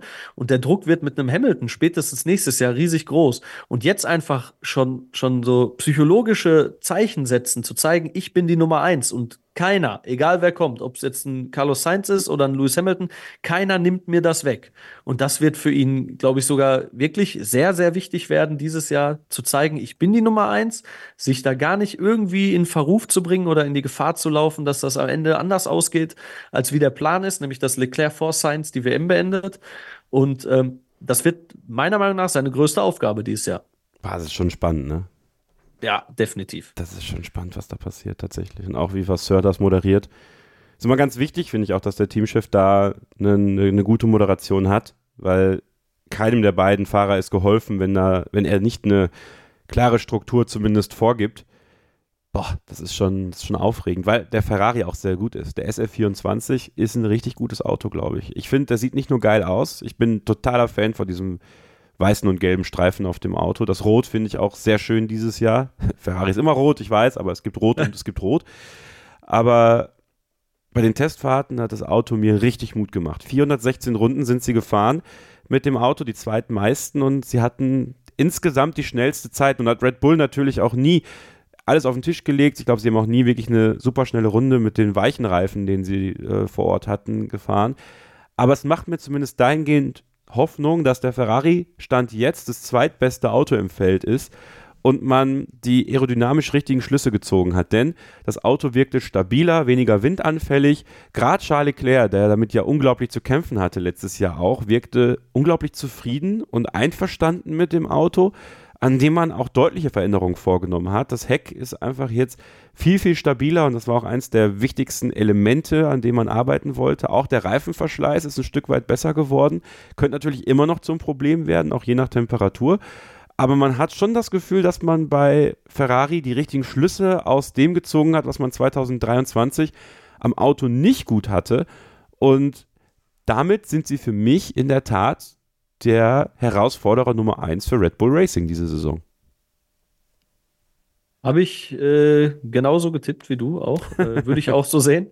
Ähm, ich glaube, du hast es gerade gesagt, das, das größte Problem war in den letzten Jahren immer der Reifenverschleiß. Sie haben auf, auf eine Renndistanz her nie wirklich, sie waren nie konkurrenzfähig gegenüber Red Bull. Ne? Also natürlich im Feld ganz klar, aber gegenüber Red Bull, selbst wenn sie von Pole gestartet sind, hatte man nie das Gefühl, dass sie das Rennen gewinnen können. Und ich glaube, das, das ist der, der Schlüssel, den sie, ange, äh, an, den sie angehen müssen, ähm, dieses Problem im Griff zu kriegen. Und ähm, ich glaube, dann können die Red Bull auch gefährlich werden, weil im, im, im Quali ähm, haben wir ja in den letzten Jahren gesehen, ein Charles Leclerc, ein absoluter Qualifikationskönig, äh, der das wirklich immer super macht. Nur in den Rennen hat man dann echt immer so das Gefühl gehabt, ja, lass ihn mal so zwei, drei Runden vorab fahren und spätestens in Runde 10 äh, macht Verstappen dann das DRS auf und ist vorbei und auch für immer weg. Und ähm, wenn sie das wirklich hinkriegen, da entgegenzuwirken und auch auf, auf die Renn, auf die Renndistanz äh, gefährlicher werden für Red Bull, dann sehe ich das definitiv so, ist Ferrari absolut äh, Nummer eins hinter Red Bull. Stellt natürlich nur die Frage, kriegen Sie es konsequent und konstant auf die Strecke diese Saison? Kriegen Sie diese paar unruhigen Momente am Funk unter Kontrolle? Und sind Sie in der Lage, dieses Teamduell so im Griff zu bekommen, dass man vielleicht sogar einen Carlos Sainz dazu bekommt, zu helfen? Ja, weil ich glaube, das wäre natürlich unglaublich wichtig, wenn man dann einen Carlos Sainz die Möglichkeit zwar gibt, ein Auto zu haben, mit dem er selber auch gewinnen kann, aber klar ist, sobald die Chance da ist für einen Charles Leclerc was zu reißen, und der ist eben halt auch länger da als er, dass man ihn irgendwie dazu bekommt, Leclerc zu helfen. Ob das passieren wird oder nicht, das sei dann dahingestellt. Aber ich glaube, man muss wirklich versuchen, das ganze Team jetzt so weit einzustellen, dass, wenn es auch nur einen Mühe an Chance gibt, Red Bull diesen Titel streitig zu machen, und dann wird es wahrscheinlich Leclerc sein, der das schafft, über die ganze Saison gesehen, dass ein Sainz ihm helfen muss. Ich glaube auch, also da gehen wir, glaube ich, beide äh, mit, dass das eigentlich nur Leclerc sein kann, wenn ja. es soweit kommt. Ich befürchte aber tatsächlich, dass Sainz das Spiel nicht so mitspielen wird. Es ist jetzt nur ein Bauchgefühl meinerseits, also nicht irgendwie wirklich durch, durch Fakten begründet. Aber ich glaube schon, dass ihn, dass ihn diese Bekanntgabe von Hamilton ähm, dieses, man hat ja gehört, dass er sehr gerne auch bei Ferrari geblieben wäre, ähm, schon sehr vor den Kopf gestoßen hat. Und ich hatte auch letztes Jahr nicht das Gefühl, dass er wirklich daran interessiert war, ähm, da den Teamgedanken hochzuhängen, sondern wirklich versucht hat, für sich die besten Ergebnisse zu holen, was du ja auch als Rennfahrer irgendwie machen musst. Ähm, ich glaube, das wird tatsächlich das, das wirklich größte Problem, oder Problem hört sich jetzt hart an, aber die größte, das größte Fragezeichen ist meiner Meinung nach echt, wie wird Carlos Sainz performen? Also kann er überhaupt an Leclerc ranreichen? Und wenn ja, ähm, wie wird das Duell, wie du schon sagst, moderiert von der Teamleitung? Wie verfechten die beiden das auf der Strecke? Das wird, glaube ich, sehr spannend. Was glaubst du, wo wird Carlos Sainz landen? Ähm, äh, positionstechnisch oder in welchem Team? In welchem Team? Also wir müssen natürlich jetzt auch schon perspektivisch für ihn gucken, wo kann er sich in Position bringen, um dann 2025 weiter Formel 1 zu fahren. Ähm, ja, Audi ist natürlich, wäre naheliegend. Audi wäre natürlich naheliegend. Ich würde ihn mir vielleicht auch tatsächlich bei Alpine zurückwünschen. Er war ja damals schon hm, mal bei Renault. Ja. Mhm. Ähm, ich glaube aber, dass Audi vielleicht die logischste Variante ist. Ich weiß nicht, wie siehst du das? Ja, ich auch. Also ich glaube tatsächlich, dass er 2025 im Sauber sitzen wird, weil man 2025 den ersten Fahrer holen wird, mit dem man dann auch in 26 reingeht. Ich glaube, ähm, dass es auch ganz wichtig ist, so einen Fahrer dann auch schon ans Team zu gewöhnen und ihn da nicht irgendwie blank da reinzusetzen. Und da ist Carlos Sainz für mich die, die Top-Lösung. Ich glaube nicht, dass er zu Red Bull zurückgeht, weil ich kann mir einfach nicht vorstellen, dass er dass es mit Verstappen so funktioniert, auch mit den politischen Verflechtungen im Hintergrund nicht, mit seinem Papa. Und Mercedes sehe ich ihn auch nicht, auch wenn er eine interessante Wahl wäre natürlich, aber er ist für mich kein Mercedes-Fahrer, wenn man das so, so deutlich sagen kann. Alpine finde ich noch interessant tatsächlich, weil er da, glaube ich, auch nicht in Ungnade gegangen ist sozusagen, sondern dass der nächste logische Schritt war dann, ich glaube, zu McLaren zu gehen. Ich glaube, er ist ja von Renault zu McLaren gegangen. Genau. Aber ich halte einfach sauber Schrägstrich Audi für die logische Wahl. Das würde auch damit zu seinem Papa passen. Deswegen ist mein Tipp, dass er 2025 zu sauber wechseln wird. Unterschreibe ich, unterschreibe ich. Wir machen jetzt auch eine Unterschrift unter dieses Take. Dann haben wir noch zwei Teams, über die wir sprechen müssen, mit den Testeindrücken, mit dem, was wir zu erwarten haben von Mercedes und Red Bull. Und wenn ihr uns auf unseren Social Media Kanälen folgen wollt, dann könnt ihr das für Dennis an folgende Adressen tun, Dennis. Wo kann man dir rund um Social Media folgen, wenn man mehr von dir sehen möchte? Äh, tatsächlich bei Instagram ähm, unter levan-alpin Turbofan. Macht das und wenn ihr mir folgen wollt, at kevin-scheuren bei X und bei Instagram. Und Starting Grid könnt ihr natürlich auch überall in den sozialen Medien folgen. Die Links dazu findet ihr in den Show Notes. Bleibt also dran, wir machen jetzt gleich weiter mit Red Bull und Mercedes hier bei der Starting Grid Saison Vorschau auf die Formel 1 Saison 2024. Schatz, ich bin neu verliebt. Was? Drüben. Das ist er. Aber das ist ein Auto. Ja, eben. Mit ihm habe ich alles richtig gemacht. Wunschauto einfach kaufen, verkaufen oder leasen. Bei Autoscout24. Alles richtig gemacht. Wie baut man eine harmonische Beziehung zu seinem Hund auf? Puh, gar nicht so leicht. Und deshalb frage ich nach, wie es anderen Hundeeltern gelingt, beziehungsweise wie die daran arbeiten. Bei Iswas Dog reden wir dann drüber. Alle 14 Tage neu mit mir, Malte Asmus und unserer Expertin für eine harmonische Mensch-Hund-Beziehung, Melanie Lippisch. Iswas Dog mit Malte Asmus. Überall, wo es Podcasts gibt. Mercedes und Red Bull, die beiden Teams haben wir jetzt noch auf der Liste in der Saisonvorschau auf die Formel 1 Saison 2024. Hier bei Starting Grid, dem Formel 1 Podcast auf meinsportpodcast.de mit Dennis Lewandowski und mir Kevin Scheuren. Und bei Mercedes bin ich mir ziemlich, ziemlich sicher, nachdem ich das Auto gesehen habe beim Launch, dachte ich mir so, oh, cool. Also vom Design her finde ich es sehr, sehr cool. Als ich dann auf der Strecke gesehen habe, dachte ich mir, uiuiui, in der Onboard sah es dann aus wie Mercedes Formel E Auto und gefühlt fuhr es sich offensichtlich auch so. Also ich glaube, das war, äh, es waren ganz, ganz schwierige drei Tage für Mercedes. Wie war dein Eindruck? Ähnlich. Ähm, also erstens optisch, ich finde es die schönste Mercedes-Lackierung bisher. Ja. Also das schon mal zum Positiven. ähm, ja, ich habe auch das Gefühl äh, gehabt, dass, dass man da nicht richtig zufrieden war mit dem, mit dem, was äh, da jetzt am Ende dann auf, de, auf vier Rädern stand. Ähm, es wirkte unruhig. Ähm, ich habe jetzt ehrlicherweise nicht allzu viele Kommentare von den Fahrern gehört. Vielleicht kannst du da da mehr zu sagen. Aber im Großen und Ganzen hat man zwar solide, solide gefahren. Ich glaube, laut äh, der Statistik, was die Longruns angeht, wäre man sogar theoretisch an zweiter Stelle gewesen. Aber man hat nur die siebtmeisten, also von, ist, glaube ich, nur auf Platz sieben der Runden. Genau. Also was eigentlich Mercedes immer recht unüblich war. Also ich habe das Gefühl, dass die in den Jahren vorher immer, immer äh, sehr, sehr viele Runden gefahren haben. Und ja, wie gesagt, äh, vielleicht kannst du noch was zu den Eindrücken und Kommentaren der Fahrer sagen. Die sind mir jetzt tatsächlich ein bisschen vorbeigegangen, muss ich gestehen. Ja, also ich. Schade, schade, Claire sage ich jetzt schon. George Russell war verhalten.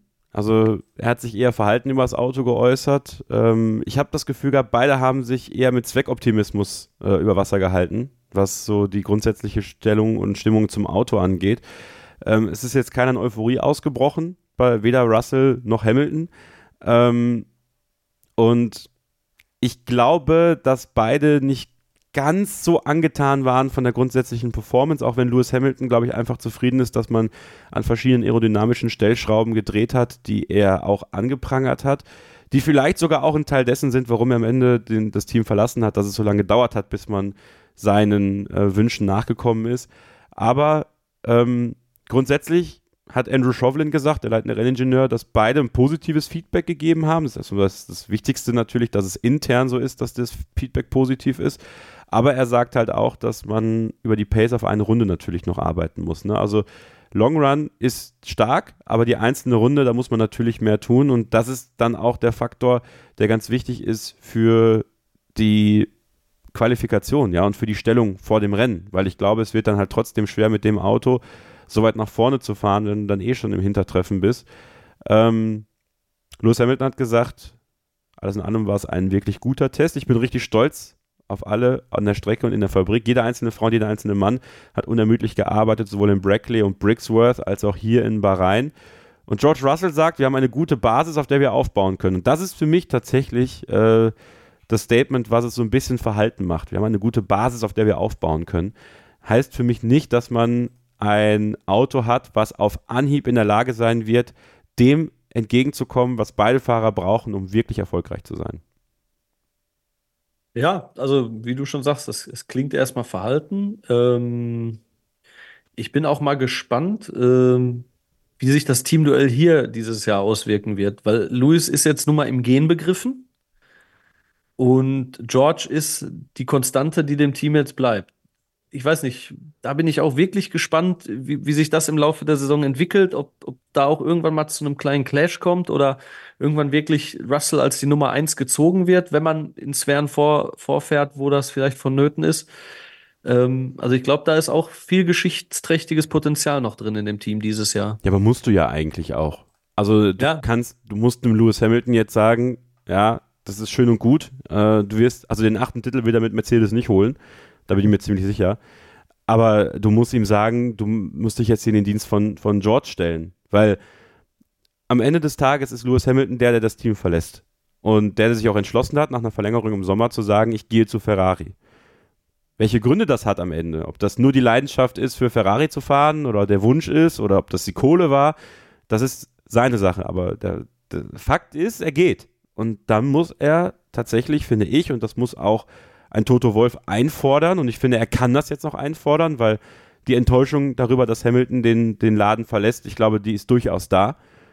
Da muss man ihm sagen, du bist dieses Jahr die Nummer zwei. Punkt. Ja, absolut. Also Also man muss es auch für George Russell machen, weil, weil muss man sich überlegen. George Russell kommt in dieses Auto, nachdem er drei Jahre bei Williams geparkt wurde. Ich glaube, der ging nicht davon aus, dass er noch so lange mit Lewis Hamilton fahren muss ähm, und muss sich dann hinten anstellen, weil es eben Lewis Hamilton ist. Klar, er hatte immer die Möglichkeit, ihn zu schlagen, aber man muss halt sagen, es ist einer der besten Formel-1-Fahrer aller Zeiten, Lewis Hamilton. Und trotz alledem ist jetzt die Situation gekommen, dass man sagen muss, jetzt muss George gepusht werden. Und jetzt müssen wir George in die Position bringen, um ihn tatsächlich da vorstoßen zu lassen, wo wir ihn alle sehen, nämlich Richtung Formel 1 Weltmeisterschaft.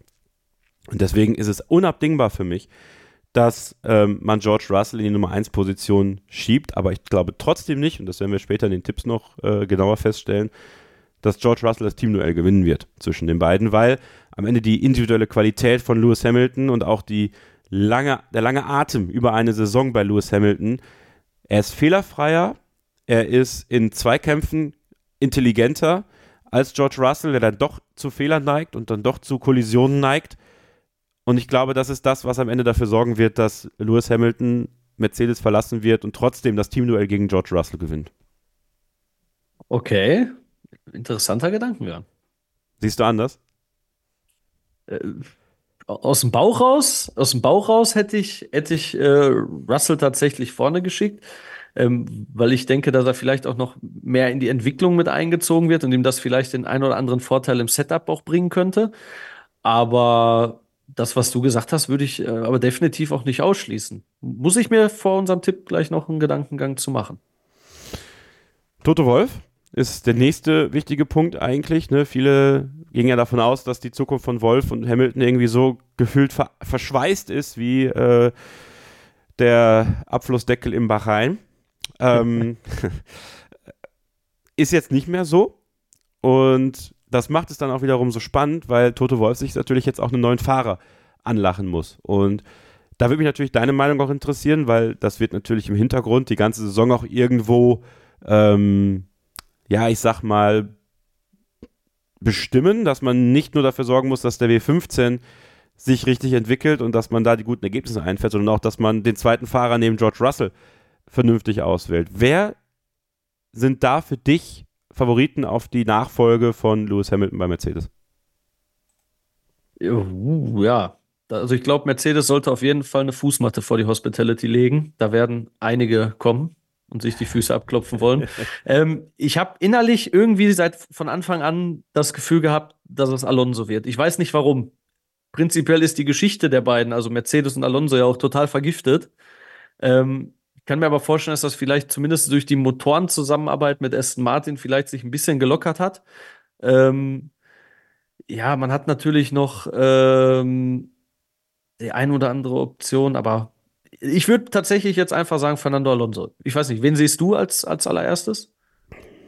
Also ich würde mich ja freuen, wenn sie mutig sind und Kimi Antonelli ins Auto setzen. Fände ich auch cool. Ja, 2025. fände ich auch absolut cool. Weil jetzt haben sie mal einen, der so eine Art Verstappen ist, der direkt die Formel 4 gewinnt und dann in die, in die Formel 2 aufsteigt. wenn er da natürlich jetzt auch performt, ich finde, dann führt eigentlich fast kein Weg dran vorbei, dass man es macht, weil man hat jetzt jahrelang danach gesucht, so einen Junior zu haben und jetzt hat man ihn, da wäre man ja fahrlässig und fast schon doof, wenn man den dann erst in den Williams setzt. Wenn man das natürlich so machen möchte, dass man es wie bei Russell macht, dass man ihm so die Entwicklungszeit geben möchte in der Formel 1, dann erst zu Williams, könnte ich verstehen, fände ich wenig mutig. Und Mercedes ist, glaube ich, jetzt in der Lage, auch mal mutig zu sein, was es angeht. Ähm, mein Nummer zwei Kandidat ist Esteban Ocon tatsächlich. Mhm. Weil mir Esteban Ocons Äußerungen beim Alpine Lounge dahingehend nicht gefallen haben, dass sie mir nicht den letzten Mut gegeben haben, dass der wirklich bei Alpine bleiben möchte. Dass er so Sachen sagt wie, ja, ich bin Mercedes Junior, obwohl ich kein Mercedes Junior mehr bin und alle wissen ja, dass wir guten Kontakt haben und so. Das waren für mich so kleine Indikatoren, dass er durchaus dahin möchte, wenn man ihm die Möglichkeit gibt. Also er ist jetzt viele Jahre bei Alpine, aber ich habe auch das Gefühl, dass die Story auserzählt ist Pierre Gasly ist der neue Posterboy irgendwie, den sie da rangeholt haben, den sie von Red Bull losgeeist haben und er ist auch vermarktungstechnisch besser als Ocon.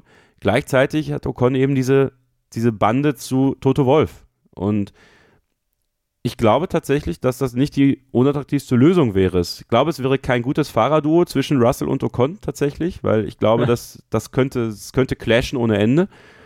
Aber Ocon ist, glaube ich, soweit gereift, dass er jetzt mittlerweile in der Lage wäre, auch bei Mercedes gut zu performen. Und das würde auch ein bisschen den, den Bogen rund machen zwischen Wolf und Ocon und, und als damals kein Cockpit da war und er Ocon dann zu Renault gebracht hat und so, dass er ihn dann jetzt zu Mercedes bringt. Kein Thema sind für mich Mick Schumacher und Sebastian Vettel, äh, bei aller Liebe. Aber ich kann nicht mehr, also das, nein, das glaube ich einfach nicht. Und ich glaube auch nicht, dass Sebastian Vettel nochmal in die Formel 1 zurückkommt, stand jetzt. Und dann haben wir noch Carlos Sainz, das habe ich gerade schon gesagt, sehe ich nicht, äh, weil ist für mich kein Mercedes-Fahrer. Und dann haben wir vielleicht noch so einen wie Valtteri Bottas, den man zurückholen könnte für ein, zwei Jährchen, um halt quasi für Antonelli warm zu halten. Halte ich für nicht unattraktiv tatsächlich. Hat man einen ruhigen Teamkollegen zu George Russell. Wäre natürlich auch witzig, dass die beiden dann zusammenfahren würden, nachdem sie an Imola damals ihren Moment hatten. Hm, Würde ich aber nicht von der Hand weisen, dass äh, ein Bottas, so wie er jetzt ist, mit der Maßgabe, dass er so bleiben kann, wie er ist und man ihn nicht in dieses Korsett drückt, was man bei Mercedes, äh, wo man ihn vielleicht ein bisschen reingedrückt hat oder wo er sich vielleicht auch selber reingedrückt hat, muss man sagen im Nachhinein, dass er dann sich einfach weiter frei entfalten kann. Und ähm, also Antonelli, Ocon oder Bottas. Einer von den dreien wird es, glaube ich. Also Ocon äh, habe ich ja auch äh, beim Launch die, die Aussagen gehört und war mir auch ziemlich sicher, dass er da sehr, sehr stark drauf schielt. Und, ja, äh, total. Ich, ich persönlich hatte allerdings, äh, war mir nicht sicher, ob er für Mercedes wirklich ein Thema werden könnte. Eben weil, du, du hast es gerade gesagt, er und George Russell wäre keine gute Kombi. So gern ich Esteban Ocon habe, aber fällt dir in der Vergangenheit ein, ob er jemals mit einem Teamkollegen irgendwo ausgekommen ist? Also ich habe eklig immer nur äh, Zank und Hader so ein bisschen im Kopf bei ihm, sei, sei es Gasly, sei es Alonso, sei es damals Sergio Perez. Ja. Äh, er, er, ist wirklich keiner, der, der, der großartig mit dem Teamkameraden harmoniert. Und ja. das bei Mercedes so gewünscht ist, weiß ich nicht. Aber eine naheliegende Lösung wäre, und ich sag mal, mit, dem, mit den Aussagen beim Launch hat er sich definitiv zumindest schon mal auf die Liste geschrieben. Das, da können wir, glaube ich, von ausgehen. Ich finde übrigens auch nicht, dass Russell und Hamilton so harmonieren. Ja. Also ich glaube, das ist das Fahrerduo neben äh, Ocon und Gasly, was am wenigsten vibet. Ja, gebe ich dir recht. Deswegen, ich glaube, dahingehend wäre es Toto Wolf sogar egal, weil es einfach ein qualitatives Duo wäre. Wenn ihm natürlich diese Teamchemie wichtig ist, dann holt er einen wie Bottas. Weil ich denke, das könnte gut funktionieren, Russell und Bottas. Tatsächlich. Obwohl Russell, glaube ich, auch schwer umgänglich ist. Also, also, oder mit schwer umzugehen ist, muss es richtig sein. Also ich glaube, dass Russell eigentlich ein ziemlicher Drecksack ist, aber ähm, halt das immer so schön versteckt hinter seinem äh, British Pretty Boy Princess Gehabe. Charming Man. Ja, ja. Also irgendwie kaufe ich mir das halt sowieso nicht ab, die Rolle. Und ähm, deswegen er macht auch zu viele Fehler im Duell. Ist zu hektisch, äh, zu emotional auch dann. Und ich glaube, da wäre natürlich so ein Ocon vielleicht sogar in der Lage, ihn zu knacken. Muss man ehrlicherweise sagen, weil Ocon kann das halt auch. Ja, Und, äh, definitiv. Ja, es ist auf jeden Fall spannend. Und ich bin auch gespannt darauf, wie Mercedes diesen W15 weiterentwickeln wird und wo sich Lewis Hamilton dann nochmal hinentwickelt mit Mercedes. Aber ich glaube, es wird am Ende nicht dazu reichen, Red Bull tatsächlich anzugreifen für Mercedes. Und damit kommen wir zu Red Bull, zum Klassenprimus und zum Unumwundenen. Und ich weiß nicht, ob du, also da bin ich jetzt, also nenn mir bitte einen Faktor, warum Red Bull nicht ganz klar Formel 1 Weltmeister 2024 wird. Ich habe ein Fragezeichen. Oha, ein jetzt- Fragezeichen, was ich aber nur aus Gerüchten gehört habe. Ich halt also ich, ne, ich habe das Gerücht gehört, dass Red Bull eventuell eine Zero-Pod-Variante bringen könnte. Ob das stimmt, keine Ahnung. Ich habe es nur gelesen. Und ich habe mir dann gedacht, wenn sie das wirklich machen und ähnlich wie Mercedes dran scheitern, das wäre die einzige Möglichkeit, die ich sehe, um Red Bull überhaupt anzugreifen. Ansonsten, wenn die weiter ihren Turnus fahren, wenn die weiter kontinuierlich an dem Auto arbeiten, wenn Max Verstappen weiterhin beißt, wie er gebissen hat in den letzten Jahren, sehe ich da keinen, kein, der Red Bull aufhalten kann. Mal ganz plakativ gesagt. Und da würde mich jetzt interessieren, glaubst du tatsächlich, dass wenn ein Adrian Newey einen Zero-Pod anbringt an dieses Auto, auf welche Art auch immer, dass es scheitern würde? Bei Adrian Newey eigentlich nicht, nein. Siehst du? Das ist Der nämlich Mann- das. Ja, weiter. Der Mann fasst das an und es wird zu Gold in den letzten Jahren. Das ist der Wahnsinn.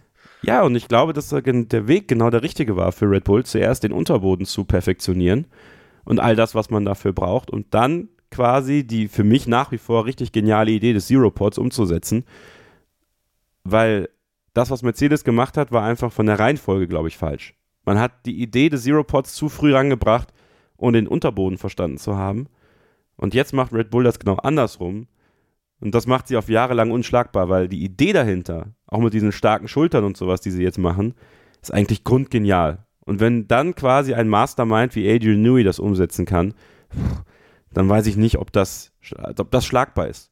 Ich kann mir auch nicht vorstellen, dass es scheitert bei denen. Nee, aber es, es könnte tatsächlich der Punkt sein, der die Formel 1 bis Ende 2025 äh, quasi schon entschieden hat. Ne? Ja, Wenn sie das definitiv. wirklich auf die Straße kriegen, dann sehe ich wirklich kein Licht mehr am Ende des Tunnels bis 2025. Aber, also ich, nicht falsch verstehen, bitte, ich habe riesen Respekt davor, was Red Bull leistet. Ich bin auch keiner, der jetzt sagt, äh, langweilig, immer gewinnen dieselben. Ich finde einfach, was die aktuell für ein Auto gebaut haben, Masterclass. Und das muss man auch würdigen. Und ich finde das immer schade, dass viele ähm, diese persönliche Langeweile, die man hat, dadurch, dass eben immer an Max Verstappen gewinnt, ähm, oft dann aber nicht erkennen können, wie viel harte Arbeit und, und wie viel Genialität auch dahinter steckt, was da aktuell passiert.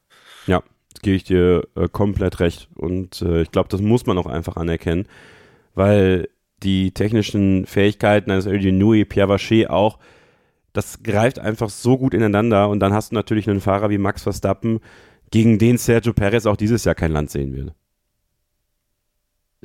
Definitiv. Also ähm, ich habe mir vor, vorher, äh, als ich so ein paar Gedanken gemacht habe, halt überlegt, Perez letzte Saison oder nicht.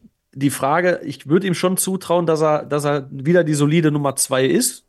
Ganz ehrlich, ich habe da keine Bedenken, gerade weil ich auch glaube, dass das Auto eine Weiterentwicklung ist und ihn auch nach vorne bringt. Ähm, aber Max Verstappen ist einfach aktuell der absolute Klassenprimus. Und ich, ich glaube auch, vor 2026 wird es keinen anderen Weltmeister mehr geben als Max Verstappen. Ja, gebe ich dir komplett recht.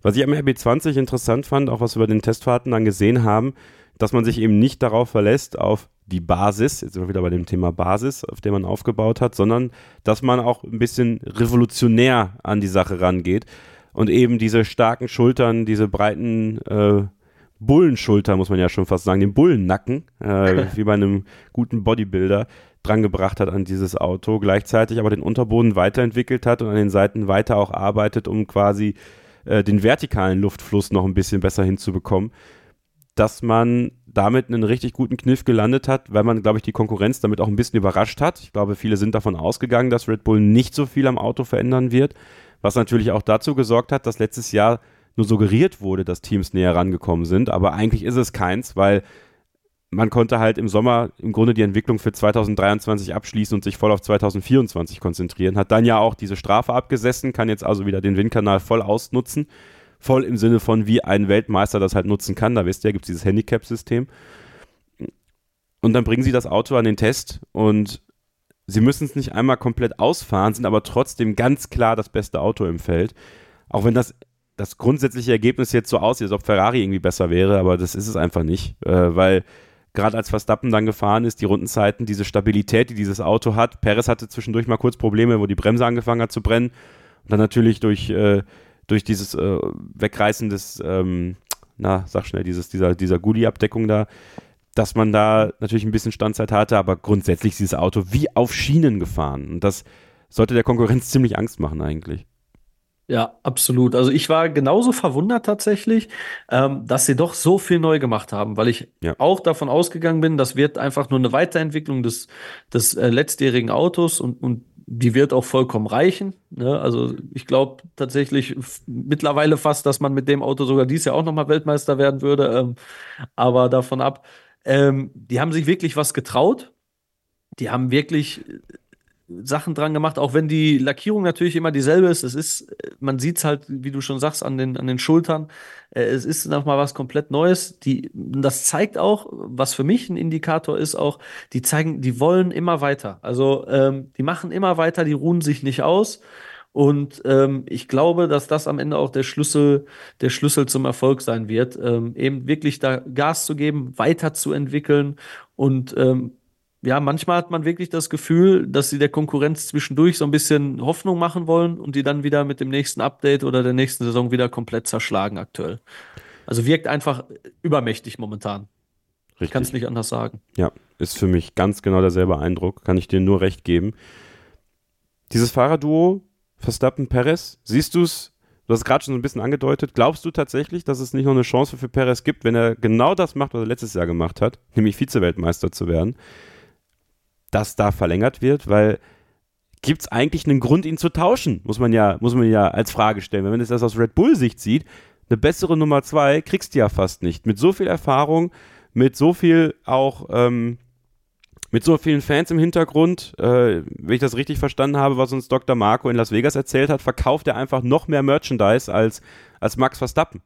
Ja, und das, das hat einen riesen Markt hinter sich. Also für die Marke, für das Team, für, auch für Max Verstappen muss man sagen, weil Perez hat den Speed, Perez hat die Erfahrung und damit kann er eben auch helfen, wie Abu Dhabi 21 eindrucksvoll gezeigt hat, wenn es drauf ankommt. Ob er es macht, ist die andere Sache, aber ich denke, er wird es immer machen im Zweifel. Warum soll man Perez eigentlich gehen lassen? Außer, dass wir das wollen, weil wir neben Verstappen gerne einen anderen Fahrer sehen würden. Ähm, ja, ich, ich glaube, diese ganzen Gerüchte und dieses Ganze, dass das Thema letztes Jahr auch so eine Dynamik aufgenommen hat, hatte auch viel damit zu tun, dass, glaube ich, viele einfach Daniel Ricciardo wieder in der Formel 1 sehen wollten und das damals ja immer so ein bisschen im Hintergrund schwirrte, er ist jetzt der Ersatzfahrer. Ähm, Prinzipiell, warum sollte man Perez austauschen, wenn er wieder als solide zwei über den Zielstrich fährt und am Ende den zweiten Platz reinholt? Es gibt keinen Grund, wie du schon sagst, er hat einen riesen Markt hinter sich. Ich, ich muss ehrlich sagen, ich bin gerade wirklich äh, äh, geschockt ist das falsche Wort, aber ähm, verwundert, dass dass Perez sogar mehr Merch verkauft, aber das zeigt ja sogar, ähm, was Red Bull sich mit Perez für den Markt eröffnet. Und es wäre ja töricht, jemanden, der genau das macht, was er soll, nämlich hinter Verstappen ins Ziel fahren, aufzupassen, dass Max Verstappen Weltmeister wird, ne, Konstrukteurspunkte holen. Äh, wenn man den deshalb feuert, um irgendwie nur einfach eine Veränderung zu voll, äh, vornehmen zu wollen. Das Einzige, was ich halt immer für ein Gefühl habe, dass Danny Ricciardo bei Red Bull halt noch einen sehr, sehr hohen Stellenwert hat oder vielleicht bei Christian Horner äh, viel mehr, so, so kommt es ja teilweise rüber. Ähm, das ist, glaube ich, das Einzige, was Perez wirklich gefährlich werden kann. Von, wenn er seine Leistung bringt, sehe ich da null Grund, ihn auszutauschen. Und da müssen wir natürlich noch zum Abschluss über Christian Horner sprechen. Stand jetzt ist er noch Teamchef bei Red Bull Racing. Ähm, ja, über die Vorwürfe gegen ihn haben wir oft genug gesprochen. Ich glaube, die müssen wir jetzt nicht wiederholen. Ähm, sollte es soweit kommen, dass Christian Horner seinen Hut nehmen muss, glaubst du, dass das das Team irgendwie in Probleme bringt? Äh, weil Horner natürlich irgendwo als diese Konstante auch im Team ist. Der, damit wäre der, der lang gedienteste Teamchef nicht mehr bei seinem Team. Oder glaubst du, es ist im Grunde genommen egal, wen sie da hinsetzen? Das wird jetzt nichts an der, an der generellen Struktur und an dem, was man nach außen äh, äh, ja, auch zeigt, nämlich diese Stabilität und, und diese Selbstsicherheit ändern. Also die Strukturen bei Red Bull scheinen mir sehr gefestigt. Ähm, wobei man ja immer mal wieder hört, dass Adrian Newey und Christian Horner ja wohl ihre, mh, hm, ihre Existenz quasi aneinander verknüpft haben sollen. Ob das stimmt, weiß ich nicht. Ähm, also ich glaube schon, dass Christian Horner einen riesen Anteil daran hat, wo dieses Team jetzt steht und ähm, es wirklich auch ähm, für Red Bull als, also jetzt als Teamchef de facto, ganz abgesehen von den Vorwürfen, ähm, ein großer Verlust wäre. Ich glaube aber, dass die Strukturen innerhalb so gefestigt sind, ähm, dass Red Bull trotzdem weiter seinen Weg gehen wird, ob mit oder ohne Christian Horner. Auch wenn er wirklich viel geleistet hat und auch irgendwo ein Stück weit fehlen wird. Aber wie gesagt, Strukturen, das sollte alles passen und ich glaube, dass man genug fähige Leute im Team hat, die das weiterführen können. Dann werden wir das natürlich auch beobachten. Wenn es Neues rund um Christian Horner gibt, lest ihr das natürlich auch auf Formel1.de und hört es dann nächste Woche hier bei Starting Grid immer wieder montags für euch. Mal vormittags, mal abends, aber auf jeden Fall versuchen wir immer die Ausgaben am Montag online zu bringen. Dennis Lewandowski und ich werden euch durch die Saison führen, hier im Podcast diskutieren und ähm, ja, gerne auch euch natürlich mal mit dazu holen. Also wenn da Interesse besteht, dann schreibt uns auf jeden Fall, machen wir vielleicht mal wieder so einen Hörerstammtisch. Wir machen jetzt mal eine kurze Pause und dann gibt es unser großes Tippspektakel zur Formel 1 Saison 2024. Es will jede Menge getippt werden und wir erzählen euch natürlich noch, wie ihr bei unserem Tippspiel mitmachen könnt. Und wenn ihr das nicht verpassen wollt, dann bleibt dran. Hier bei Starting Grid, dem Formel 1 Podcast auf meinsportpodcast.de. Schatz, ich bin neu verliebt. Was? Drüben. Das ist er. Aber das ist ein Auto. Ja, eben. Mit ihm habe ich alles richtig gemacht. Wunschauto einfach kaufen, verkaufen oder leasen. Bei Autoscout24. Alles richtig gemacht. Ein letztes Mal zurück hier bei Starting Grid, dem Formel 1 Podcast auf meinsportpodcast.de. Unser großes Tippspektakel 2024. Da habt ihr natürlich schon drauf gewartet. Wer ist für uns Top-Favorit bei den Teamduellen? Wer wird Weltmeister? Was sind unsere Bold Predictions? Die teilen wir euch jetzt gleich mit. Aber vorab für euch der Hinweis, dass wir natürlich endlich wieder unser Kicktipp-Spiel eröffnet haben. Viele von euch haben nachgefragt, Wann geht's wieder los? Wann geht's wieder los? Jetzt geht's wieder los. Heute am Montag eröffnen wir unser Kick-Tipp-Spiel und wir haben schon mal zwei Gruppen vorbereitet. Es ist äh, letztes Jahr ja so gewesen, dass die erste Gruppe sehr, sehr schnell voll war. Da haben wir dann noch eine zweite aufgemacht und wir haben sogar noch Optionen auf eine dritte. Aber wenn ihr dazukommen wollt, geht auf kicktipp.de slash startinggridmsr. kicktipp.de slash startinggridmsr habe ich euch auch in den Show Notes verlinkt und meldet euch an, gebt eure Bonustipps ab, denn die geben natürlich am Ende der Saison nochmal richtig wichtige Punkte. Wenn die Gruppe dann voll ist, haben wir die Starting Grid MSR 2 und vielleicht Starting Grid MSR 3. Aber schaut erstmal nach, wie ihr euch anmelden könnt. Äh, alle Gruppen haben die gleiche Chance auf den Sieg, denn am Ende kumulieren wir natürlich wieder alles. Und dann äh, wird gruppenübergreifend, werden die Top 3 Preise verlost. Welche Preise das sind, das kennt ihr von uns, die werden wir im Laufe der Saison bekannt geben, sodass ihr immer noch so ein bisschen überrascht sein werdet von dem, was es dann zu gewinnen gibt. Also seid da bei Kicktip mit dabei. Und was wir auch haben, ist eine F1 Fantasy Gruppe. Also wenn ihr Bock habt, ein bisschen F1 Fantasy gegen uns und äh, gegeneinander zu spielen, dann meldet euch gerne bei F1 Fantasy an und da ist der Liga-Code P7KS P. So, jetzt mal von vorne, ja? Langsam, Freunde. P7KSXNCAL05. P7KSXNCAL05 ist der Liga-Code und den Link zum Joinen haben wir auch in den Show Notes verlinkt. Ich habe mich entschieden, dass es nur ein Team pro Teilnehmer gibt, weil ich finde das bei diesem Fantasy-Game immer persönlich ein bisschen blöd, wenn da Leute ihre zwei, drei Teams haben bei mir gibt es das einfach nicht. Bei uns gibt es das nicht. Ein Team. Ihr müsst euch für ein Team entscheiden. Das könnt ihr natürlich immer wieder ändern, wisst ihr. Aber ich finde es irgendwie cooler, wenn es dann so ist, dass jeder nur ein Team hat und wir so ein bisschen mehr Vergleichbarkeit vielleicht auch haben, wer wirklich richtig gut drauf ist und äh, weiß, welche Teams er einstellen und aufstellen muss, um die meisten Punkte zu erreichen. Und auch hier, wenn wir uns was Kleines überlegen, kleine Preise. Äh, beim Kicktipp-Spiel gibt es ein bisschen größere Preise, beim F1 Fantasy-Spiel ein bisschen kleinere Preise, aber auch da wird es für die ersten drei auf jeden Fall eine Kleinigkeit geben. Also macht da auf jeden Fall mit bei Kicktip und bei F1 Fantasy. Das wird uns sehr, sehr freuen. Und wie gesagt, auch gerne in den Discord-Channel kommen. Alle Links dazu in den Show Notes. Denn es ist Zeit. Es ist Zeit, dass wir tippen. Und wir beginnen mit den Teamduellen. Und da würde mich natürlich interessieren, wer gewinnt das Teamduell bei Haas? Nico Hülkenberg.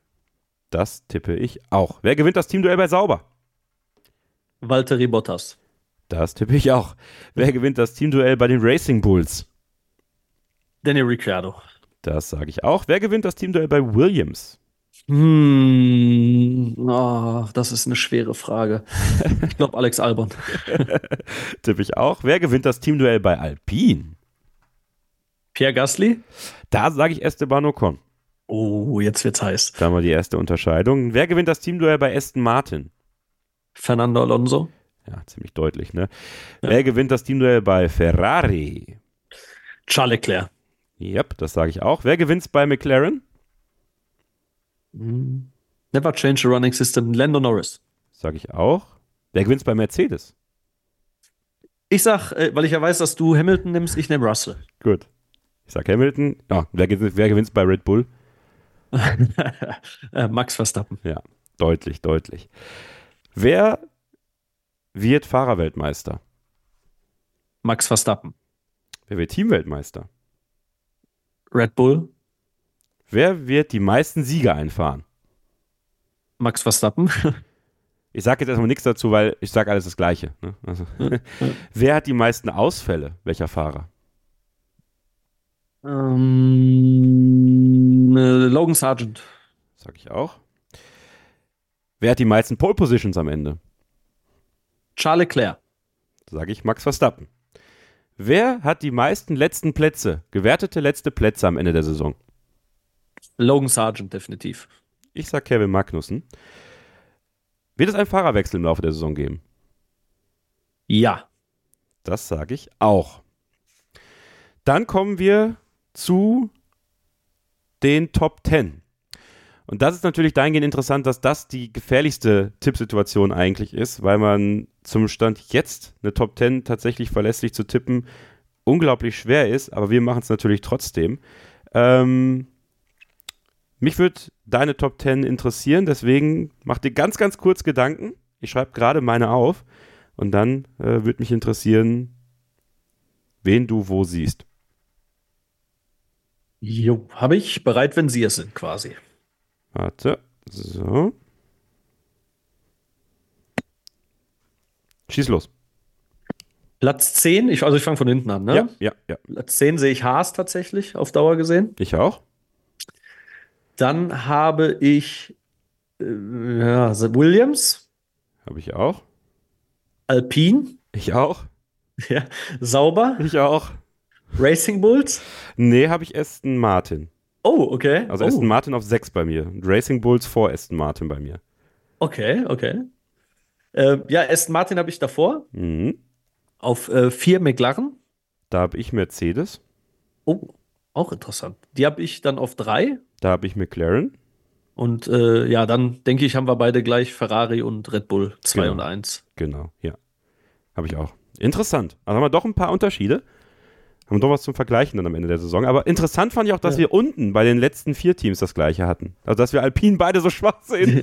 ja. ah, naja. Aber jetzt haben wir noch was Spannendes, nämlich die Bold Predictions. Ähm, und das kann, glaube ich, in beide Richtungen sehen. Ähm, ich bin sehr auf deine gespannt tatsächlich. Was hast du dir überlegt? Ich habe einen Paukenschlag, habe ich mir überlegt. Oh, Paukenschlag ist immer ein gutes Stichwort. Audi verkauft die Formel 1 Teamanteile. Uh. Verkauft F1 an Teamanteile. Willst du dich auch festlegen, an wen? Ich, nee, nee, also ich okay. glaube nicht, dass es Andretti wäre, aber. Äh, aber okay, nee. alles klar. Dann der nächste. Äh, ich habe Lando Norris gewinnt sein erstes Formel 1-Rennen. Mhm. Und? Und Lewis Hamilton und George Russell crashen auf der Strecke. Crashen. Die ist ein bisschen langweilig, aber. Ja, man braucht auch realistische.